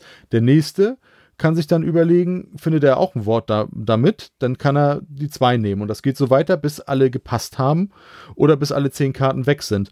Dann ist es allerdings eben so, dass ich, wenn ich dran bin, das Wort, was ich suche, nenne. Und nun kann es natürlich sein, wenn ich zum Beispiel die Karte 6 genommen habe, weil ich meine, wenn ich an sechster Reihe dran bin, also ich muss nicht sechs Begriffe nennen, aber es wird dann einfach reihum gespielt. Wer die 1 hat, ist dran, wer die 2, 3. Und wenn ich an der 6 dran bin, dann muss ich einen Begriff nennen, den bis dahin noch keiner genannt hat. Ich habe natürlich Zeit, ein bisschen zu überlegen, aber je nachdem, wie schnell man spielt, auch nicht allzu viel. Und wenn dann alle Begriffe, die ich gewusst hätte, jemand anderes schon genannt hat, dann habe ich nur noch ein paar Sekunden Zeit zum Überlegen und bin im Zweifel raus. Und jedes Mal, wenn ich dran war und einen Begriff nennen konnte, dann kann ich die Karte umdrehen und wenn dann die Runde zu Ende ist, weil alle nichts mehr wussten oder alle es geschafft haben, dann werden die Karten wieder zurückgedreht und alle Zahlenkarten, die ich habe, die addiere ich vom Wert her zusammen und bekomme die Punkte und spiele dann auch je nach Spieleranzahl ein paar Runden. Das ist auf jeden Fall definitiv dabei. Ich nenne jetzt nochmal ein, ein zweites und dann bist du schon mal dran. Das zweite, was ich habe, ist ein taktisches Memospiel. Das ist Yokai. Ähm, das geht um die Geister, die asiatischen Geister, die Yokais sozusagen. Und wir haben ein verdecktes 4x4-Raster. Wenn wir am Zug sind, decken wir zwei Karten auf. Die haben vier verschiedene Farben: lila, grün, rot und blau. Und danach müssen wir eine von den Karten bewegen. Und wir müssen es schaffen, dass am Ende von allen vier Farben die jeweiligen Geister zusammengruppiert sind. Und entweder, und äh, man kann aber noch Hinweiskarten legen mit einer, zwei oder drei Farben, die muss man am Ende seines Zuges immer ziehen und kann die auf eine Karte legen, dann darf die Karte nicht mehr bewegt werden. Ist das eine Karte mit einer Farbe, ist klar, was für eine Farbe es ist. Bei zwei oder drei kann es halt alles Mögliche sein. Und es ist entweder vorbei, wenn keine Hinweise mehr platziert werden können, oder wenn einer sagt, ich glaube, wir haben's. Und dann wird es aufgedeckt und entweder hat man es richtig und alle roten, alle grünen, alle lilanen, alle blauen sind zusammen. Oder man hat eben versagt. Ja, also bei zweiten stimme ich dir nicht zu, weil das ist von Januar 2020. Das dürfte nicht mehr ins Raster fallen. Das kam nämlich in Nürnberg raus, eigentlich so kurz nach Nürnberg. Aber es ist ein gutes Spiel, also da stimme ich dir schon zu. Aber ich könnte mir fast vorstellen, das darf nicht mehr in der Jury-Raster sein, weil da war ein Spiel des Jahres dazwischen. Kann sein, ich habe es halt viel erst im Sommer, Spätsommer und Herbst gespielt. Dann mag das sein, dass das dann schon deswegen raus ist. Ja, das kriegt man gar nicht mehr so mit nach Corona, wann was rauskam. Ne? Verstehe, was du meinst. Weil du gerade Buchstabenspiele gesagt hast, nenne ich gerade zwei, die da in, die, in das Raster fallen, wo ich sage, das könnte auf der Empfehlungsliste landen. Einmal bis 20 ist kein Buchstabenspiel, ein Zahlenspiel. Ich kenne das als Jux- und Gaudi-Spiel noch aus der Kindheit oder aus der Schule. Man zählt einfach die Zahlen hoch und dann entscheidet man sich, statt einer 4 muss man die schreien oder flüstern. Oder man muss das und das Symbol mit der Hand machen. Oder man muss das plötzlich auslassen. Oder die, statt der 16 wird eine 8 genannt und statt der 8 wird eine 16 genannt.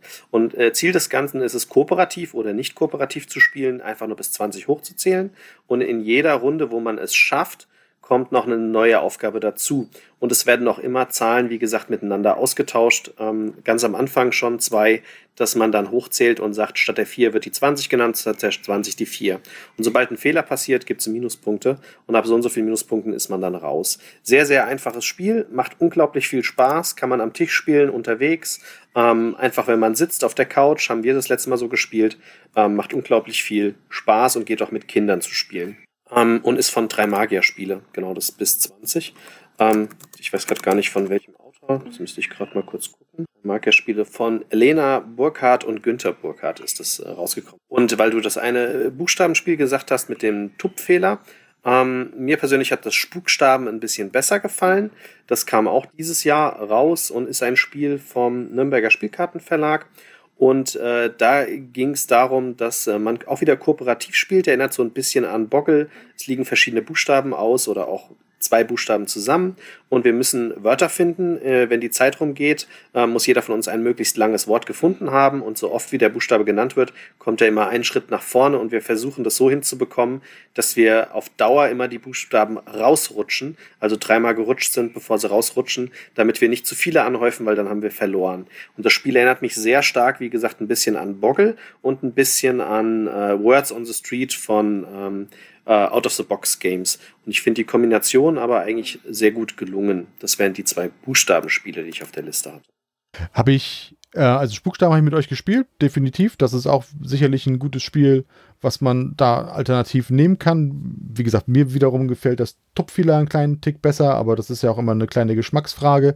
Ähm, das bis 20 habe ich tatsächlich noch nicht gespielt, aber weißt du grundsätzlich, worum es geht und du hast es ja auch gerade erklärt. Sicherlich auch gut möglich, es sind immer mal öfter ja auch solche kleinen, ja, fast schon manchmal so ein bisschen ins Party-Gaudi-Spiel mäßig gehende, die sind ja durchaus auch immer mal auf der Empfehlungsliste dabei. Ich, zwei Spiele habe ich noch, ähm, die ich nennen würde, weil sie möglich sind. Das eine ist vom Verlag Board Game Box, zwei bis vier Personen, acht Jahre, 30 Minuten.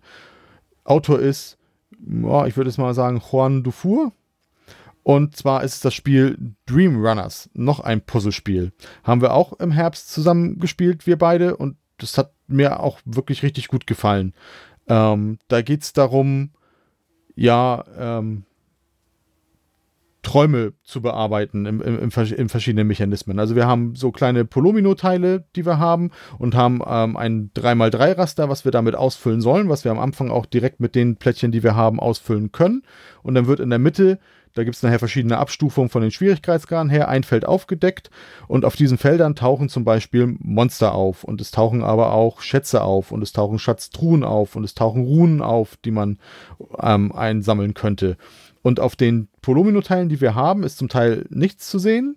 Zum Teil sind da Hände drauf zu sehen, mit denen man eben farblich passend auch die Monster vertreiben kann, was man tun sollte, weil sonst äh, ver verliert man Ruhepunkte und wenn man auf dieser Ruheleiste, die auch gleichzeitig eine Punktleiste ist, ganz nach unten landet, dann hat man das Spiel auch sofort verloren.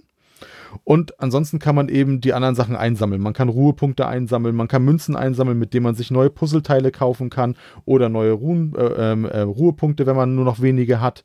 Und man kann Schlüssel einsammeln. Mit diesen Schlüsseln kann man dann später Schatztruhen öffnen und das spielt man eben über so ein paar Runden gleichzeitig. Wer zuerst fertig ist, dreht noch eine Sanduhr um, damit die anderen so ein bisschen unter Zeitdruck sehen sind und dann spielt man das der Reihe nach durch und dann geht es auch wieder darum, die meisten Punkte zu haben. Das fand ich wirklich auch ein schönes, niedliches Spiel.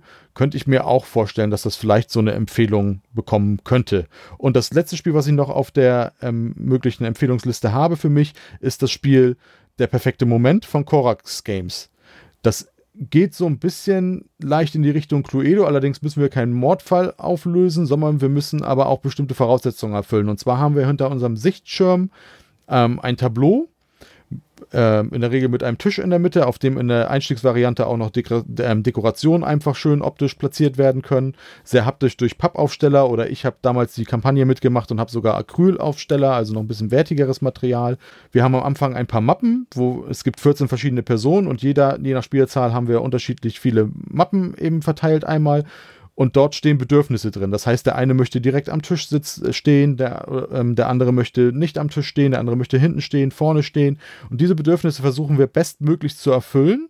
Und in der Grundvariante ist es so, dass eben dann auch durch Tauschkarten, Karten eine gewisse Kartenmappenanzahl in die Mitte kommt und man sich neue rausnimmt und man dann auch Bedürfnisse anderer ähm, Personen, die in der Mitte liegen, dann rausbekommt. Oder auch, wenn, an, wenn andere Personen dann Karten in die Mitte legen, dass man von denen, die sie gespeichert haben, ein paar bekommt. Und gibt es noch ein paar Mechanismen, dass man da Lieblinge kreieren kann, die dann auch doppelt gewertet werden. Und am Ende kann man eben alle Figuren platzieren oder wenn man bestimmte Figuren von bestimmten Figuren gar nichts weiß, die auch komplett weglassen. Und eigentlich soll man da mit seinem Smartphone, mit seinem Handy auch ein schönes Foto machen, kann da auch ein bisschen die Ausrichtung variieren, damit auch Personen vielleicht verdeckt sind auf dem Foto.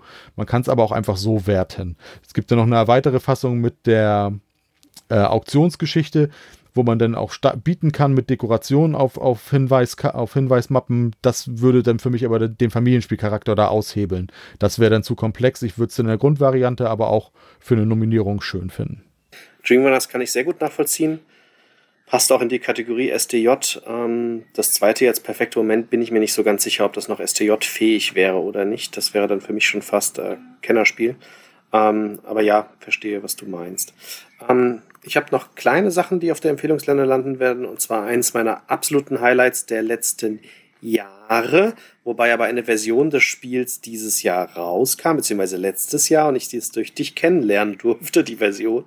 Und ich liebe dieses Spiel. Es gibt fast kein Spiel, was wir öfter gespielt haben als Absacker, als das Originalspiel, auf dem das aufsetzt. Und die Rede ist hier von Infinity Gauntlet, a Love Letter Game von ähm, Siemens Games beziehungsweise Asmodee. Und der Autor ist dann der Seiji Kanai und der Alexander Ortloff. Und äh, wir haben das, glaube ich, schon so oft erwähnt. Also ich finde, es gibt kaum einen besseren Absacker als Love Letter. Ähm, ich unzählige Male gespielt im Urlaub unterwegs, bei Spieleabenden, zu Beginn, als Abschluss, wirklich dauerhaft. Und wir spielen meistens die Japan-Edition, die wir noch haben.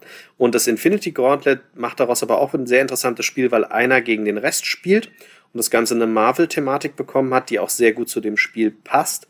Und gerade weil ich das Spiel so unglaublich gut finde und es so schade ist, dass das nie, soweit ich weiß, auf der Empfehlungsliste war und definitiv nicht nominiert war, ähm, würde ich es dieses Jahr gern auf der Empfehlungsliste sehen. Unterschreibe ich absolut alles. Ähm, ich glaube, auf einer Empfehlungsliste habe ich es mal gesehen. Ich persönlich hätte aber in dem Jahrgang auch, ich weiß nicht noch so grob in Erinnerung, ohne jetzt genau zu wissen, welcher es war, damals auch Love Letter definitiv mindestens nominiert, wenn nicht sogar ausgezeichnet, weil, wie du sagst, das ist ein mega Absacker. Ob das jetzt das, die Ähnlichkeit des Spiels jetzt die Problematik ist oder ob das Marvel-Thema das vielleicht dann doch irgendwie für so ein Spiel des Jahresformat raushaut, kann ich schwer abschätzen, aber ich würde mich freuen, wenn es mit auftaucht. Ich habe auch gerade gesehen, 2014 war es tatsächlich schon auf der Nominierungsliste, äh, auf der Empfehlungsliste, verdammt.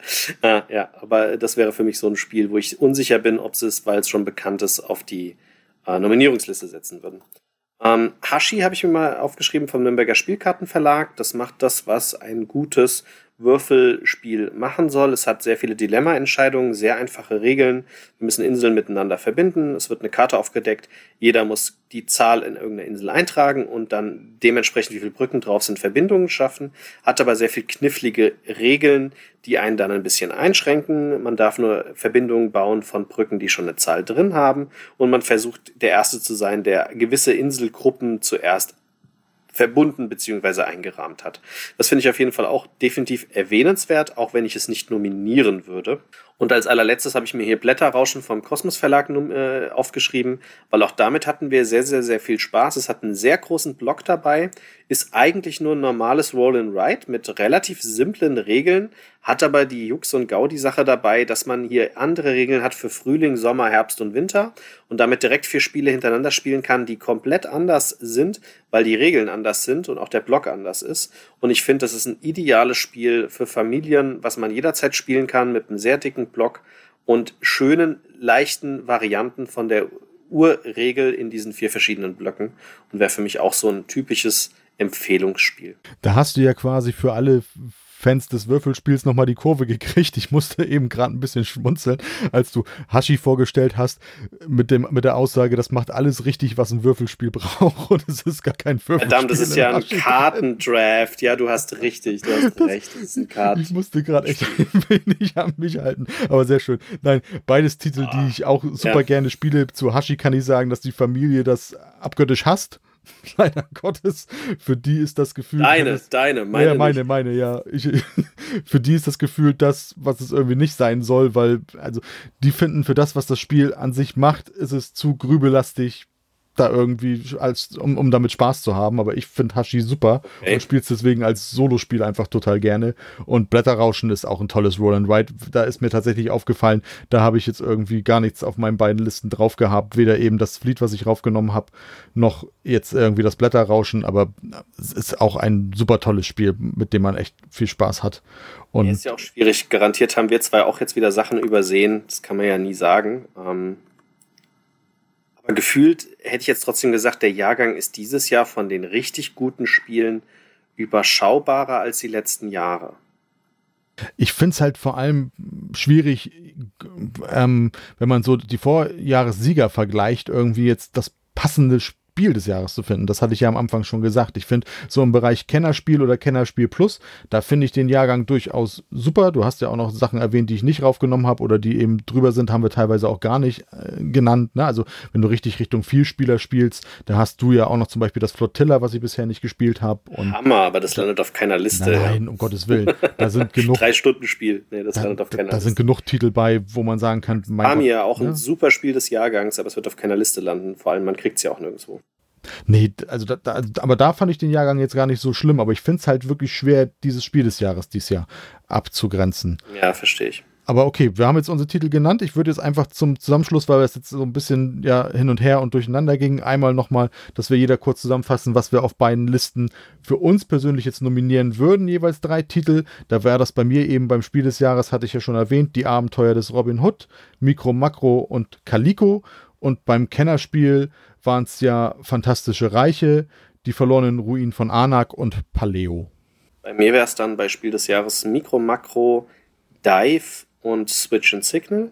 Und beim Kennerspiel war es das Trois Würfelspiel, das Paleo und äh, da bin ich mir sehr unsicher, Anak oder Paris. Ja, dann haben wir ja, dann haben wir ja da gar nicht äh, auf der rein nominierten Liste ja gar nicht so viel Übereinstimmung, wie ich fast vermutet hatte. Jetzt würde ich zum Abschluss noch mal ganz kurz, da habe ich Andi so ein bisschen gestern noch kurz reingequatscht. Ich weiß nicht, ob er da jetzt auch noch einen Titel nennen möchte, aber ich, oh, ich kann welche nennen. Ja.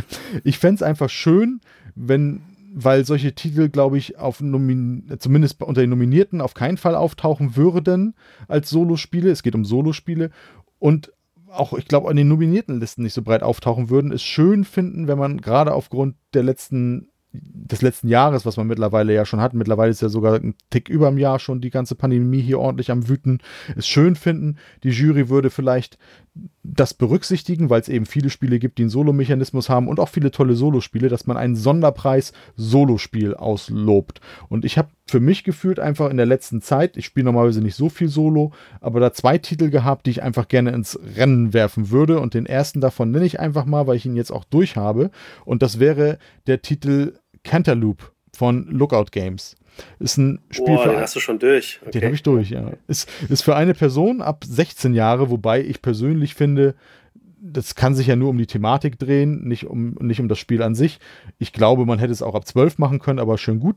Äh, aber gut, soll fünf bis acht Stunden dauern und ist, wenn man es denn durchgespielt hat, auch durch. Ne? Also, das ist ein Point-and-Click-Adventure, was in einem schönen ähm, länglichen Ringbuch daherkommt. Tolle ähm, Comic-Grafik von Friedemann Findeisen entwickelt und ähm, illustriert zum Teil von Clemens Franz, von Johannes Lott und Kerstin Butzelan.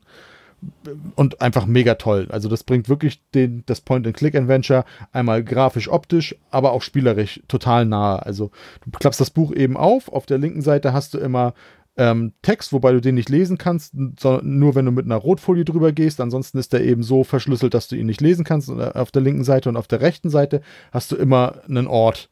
Und da gibt es verschiedene Sachen. Manchmal kannst du direkt einfach diese Orte mit einer Buchstabenkombination erkunden. Dann musst du eben auf der rechten, linken Seite lesen, was der jeweilige Ort da macht. Du findest aber manchmal auch Gegenstände oder hast Gegenstände auf der Hand, die du dann miteinander kombinieren kannst. Entweder miteinander oder mit dem Orten und musst diese Geschichte des Gauners Hook, ohne jetzt zu viel verraten, worum es thematisch geht, aber es geht um den Gauner Hook, der zurück nach Cantaloupe kommt und diese Geschichte musst du eben durchspielen. Das Ganze soll eine Reihe werden, wenn es entsprechend Erfolg hat. Ich habe jetzt bei, einer, bei unserer Kollegin Julia von Spiel doch mal gehört in einem Video, dass wohl drei Teile erscheinen sollen. Zumindest kann ich sagen, das Ende des Spiels ist so, dass definitiv da ein weiterer Teil kommen sollte und hoffentlich dann auch kommen wird. Ich finde es einfach mega klasse. Äh, ja, der Teil 2 steht tatsächlich auch schon im Online-Handel als vorbestellbar, aber der ist noch nicht produziert. Ähm, die haben ja auch im Dezember das noch nicht fertig gehabt, das kam jetzt erst später raus. Du hattest es vor mir. Bei uns kam es, glaube ich, jetzt letzte Woche oder sowas an oder vorletzte Woche. Ich bin mir nicht sicher, ich hatte ja meine OP dazwischen. Ähm, und ich wollte es neulich spielen, ich wollte es aber mit der Berner zusammen erleben und dann haben wir unsere Kinder natürlich wieder geblärt. Ähm, und dann konnten wir es tatsächlich nicht weiterspielen. Ich habe nur das Intro sozusagen jetzt schon mal gespielt. Ähm, und mal gucken, entweder werde ich es alleine spielen oder wir schaffen es die Tage mal. Aber ich kann es nachvollziehen, ich liebe Point-and-Click-Adventure. Ich finde die Grafik super, die sie da angewendet haben. Ich finde die Mechanik schön. Ich habe es halt noch nicht gespielt. Ähm, es liegt aber als einer der heißen Kandidaten, die ich als nächstes durchspielen will, direkt hier. Also ähm, sobald da ein bisschen Platz und Zeit ist mit meinem Bein, werde ich das spielen. Freue ich mich drauf. Ähm, also du gehst davon aus, dass dieses Jahr die Jury vielleicht über ihren Schatten bringt und einen Sonderpreis Singleplayer macht wegen Corona. Das könnte sehr gut sein. Es könnte auch sein, dass sie Zwei-Personen-Spiele extra rausnehmen. Ich weiß es nicht. Ähm, wenn sie denn den Sonderpreis Singleplayer machen, dann würde ich da wahrscheinlich auch das Spiel Under Falling Skies sehen, was wir vor ähm, weiß gar nicht, von gefühlt Ewigkeiten mal ein Prototypenvideo gemacht haben und was wir dann auch im Podcast, glaube ich, schon mal vorgestellt haben. Ähm, kann man kaufen, gibt es inzwischen in Deutsch, ist von Czech Games Edition vom Thomas Uli und hatte damals einen Sonderpreis bekommen bei Board Game Geek für Print and Play. Und äh, der Czech Games Verlag hat das jetzt halt in Deutsch rausgebracht und in Tschechien und international und simuliert im Prinzip das Computerspiel von damals, wenn man am, am PC saß oder vor allem an diesen Automaten, wo man Münzen reingeschmissen hat, ähm, wo ja dann die ganzen Alienboote von oben kommen und die muss man abschießen. Mir fällt gerade der Name des Spiels tatsächlich nicht ein. Ich, wenn ich mich richtig erinnere, müsste Space Invaders sein. Ja, richtig, Space Invaders, genau. Also Space Invaders das Brettspiel und äh, ist eigentlich ein Singleplayer. Allerdings habe ich das mit Berner jetzt auch zu zweit gespielt. Das haben wir damals beim Proto auch gemacht. Das geht wunderbar. Man kann also auch ein kooperatives Spiel draus machen. Ich weiß gar nicht, warum sie das in der Regel nicht vorgesehen haben. Ähm, so, dass man einen Zug macht zu zweit, man diskutiert ein bisschen, aber einer entscheidet halt und dann würfelt der andere und man diskutiert ein bisschen, aber der andere entscheidet. Das macht wunderbar Spaß, ist spannend, ist nicht langweilig das Einzige, was ich jetzt nicht geschafft habe in der Zeit, war tatsächlich den, den Modus durchzuspielen. Die haben einen, einen, einen Kampagnenmodus dabei, den habe ich noch nicht durchgespielt. Aber ich finde das ein sehr schönes Ein-Personen-Spiel mit sehr schönem Spielmaterial. Damit hast du tatsächlich den zweiten Titel genannt, den ich auf meiner Liste hatte. Ich finde dieses Spiel einfach fantastisch. Wir haben das ursprünglich mal, und das ist tatsächlich ein bisschen länger her, 2019 im Sommer gespielt, damals bei ähm, auf dem Asmodee-Event als sie das vorgestellt haben, da noch ähm, als Prototypen, wie du sagtest, und da haben wir auch ein Video zu aufgenommen. Erschienen ist es jetzt aber tatsächlich erst im Herbst diesen Jahres als, als druckbare Version. Es gab halt, wie du sagtest, das Print and, ähm, Print and Play vorher schon. Ich finde es fantastisch. Ich habe den Kampagnenmodus auch noch nicht gespielt weil allein schon das Grundspiel durch noch weitere Würfel und andere Städte und ähm, dass du die Plättchen eben umdrehen kannst. Also du hast immer mehrere Plättchen, die du da in der Auslage aufbaust, um eben so eine Strecke zu simulieren, dass diese Raumschiffe von oben nach unten kommen und im unteren Bereich ja dann die Position, wo du deine Würfel einsetzen kannst. Das ist mir noch modular genug, auch wenn ich es schon ein paar Mal geschafft habe auf einfachsten Ebenen. Aber die Kampagne haben sie dann eben auch noch drin, die auch besonders nochmal umwickelt ist mit einer Papierbanderole, dass du sie auch nicht gleich aufmachst, damit du nicht das Material so leicht durcheinander bringen kannst, hat aber auch große Tüten noch mit drin, dass du es dann nachher so ein bisschen auch. Ich habe, wie gesagt, jetzt ein paar Mal einfach so einzelne Plättchen dann mal umgedreht, um es ein bisschen schwieriger zu machen und habe allein da schon extrem viel Spaß mit. Also, das ist einfach wirklich, finde ich, ein herausragendes Solospiel. Okay, und da du es erwähnt hast, müssten wir eigentlich noch ein drittes erwähnen, das wahrscheinlich weder du noch ich gespielt haben, aber das war so schnell ausverkauft. Ich warte die ganze Zeit, dass es wieder im Handel ist, dass das eigentlich nur gut sein kann. Äh, das ist das Obsthain. Genau, ich hätte es halt auch aufgeschrieben, aber wie du habe ich es noch nicht gespielt, deswegen können wir da nicht ja, so wirklich viel zu sagen, weil es ja Man nicht da ist. Man kriegt es weder ne? beim Verlag, es gibt es in keinem Spielehandel mehr, das war ratzfatz weg. Ähm, ja, und tatsächlich, wir haben, ich habe mir das dann nur bei anderen Reviewern angeguckt, die an ein Exemplar noch irgendwie rankamen. Ähm, ich warte drauf, dass das dann irgendwann mal dieses Jahr noch erscheint und ich denke, wir werden es auch gut finden.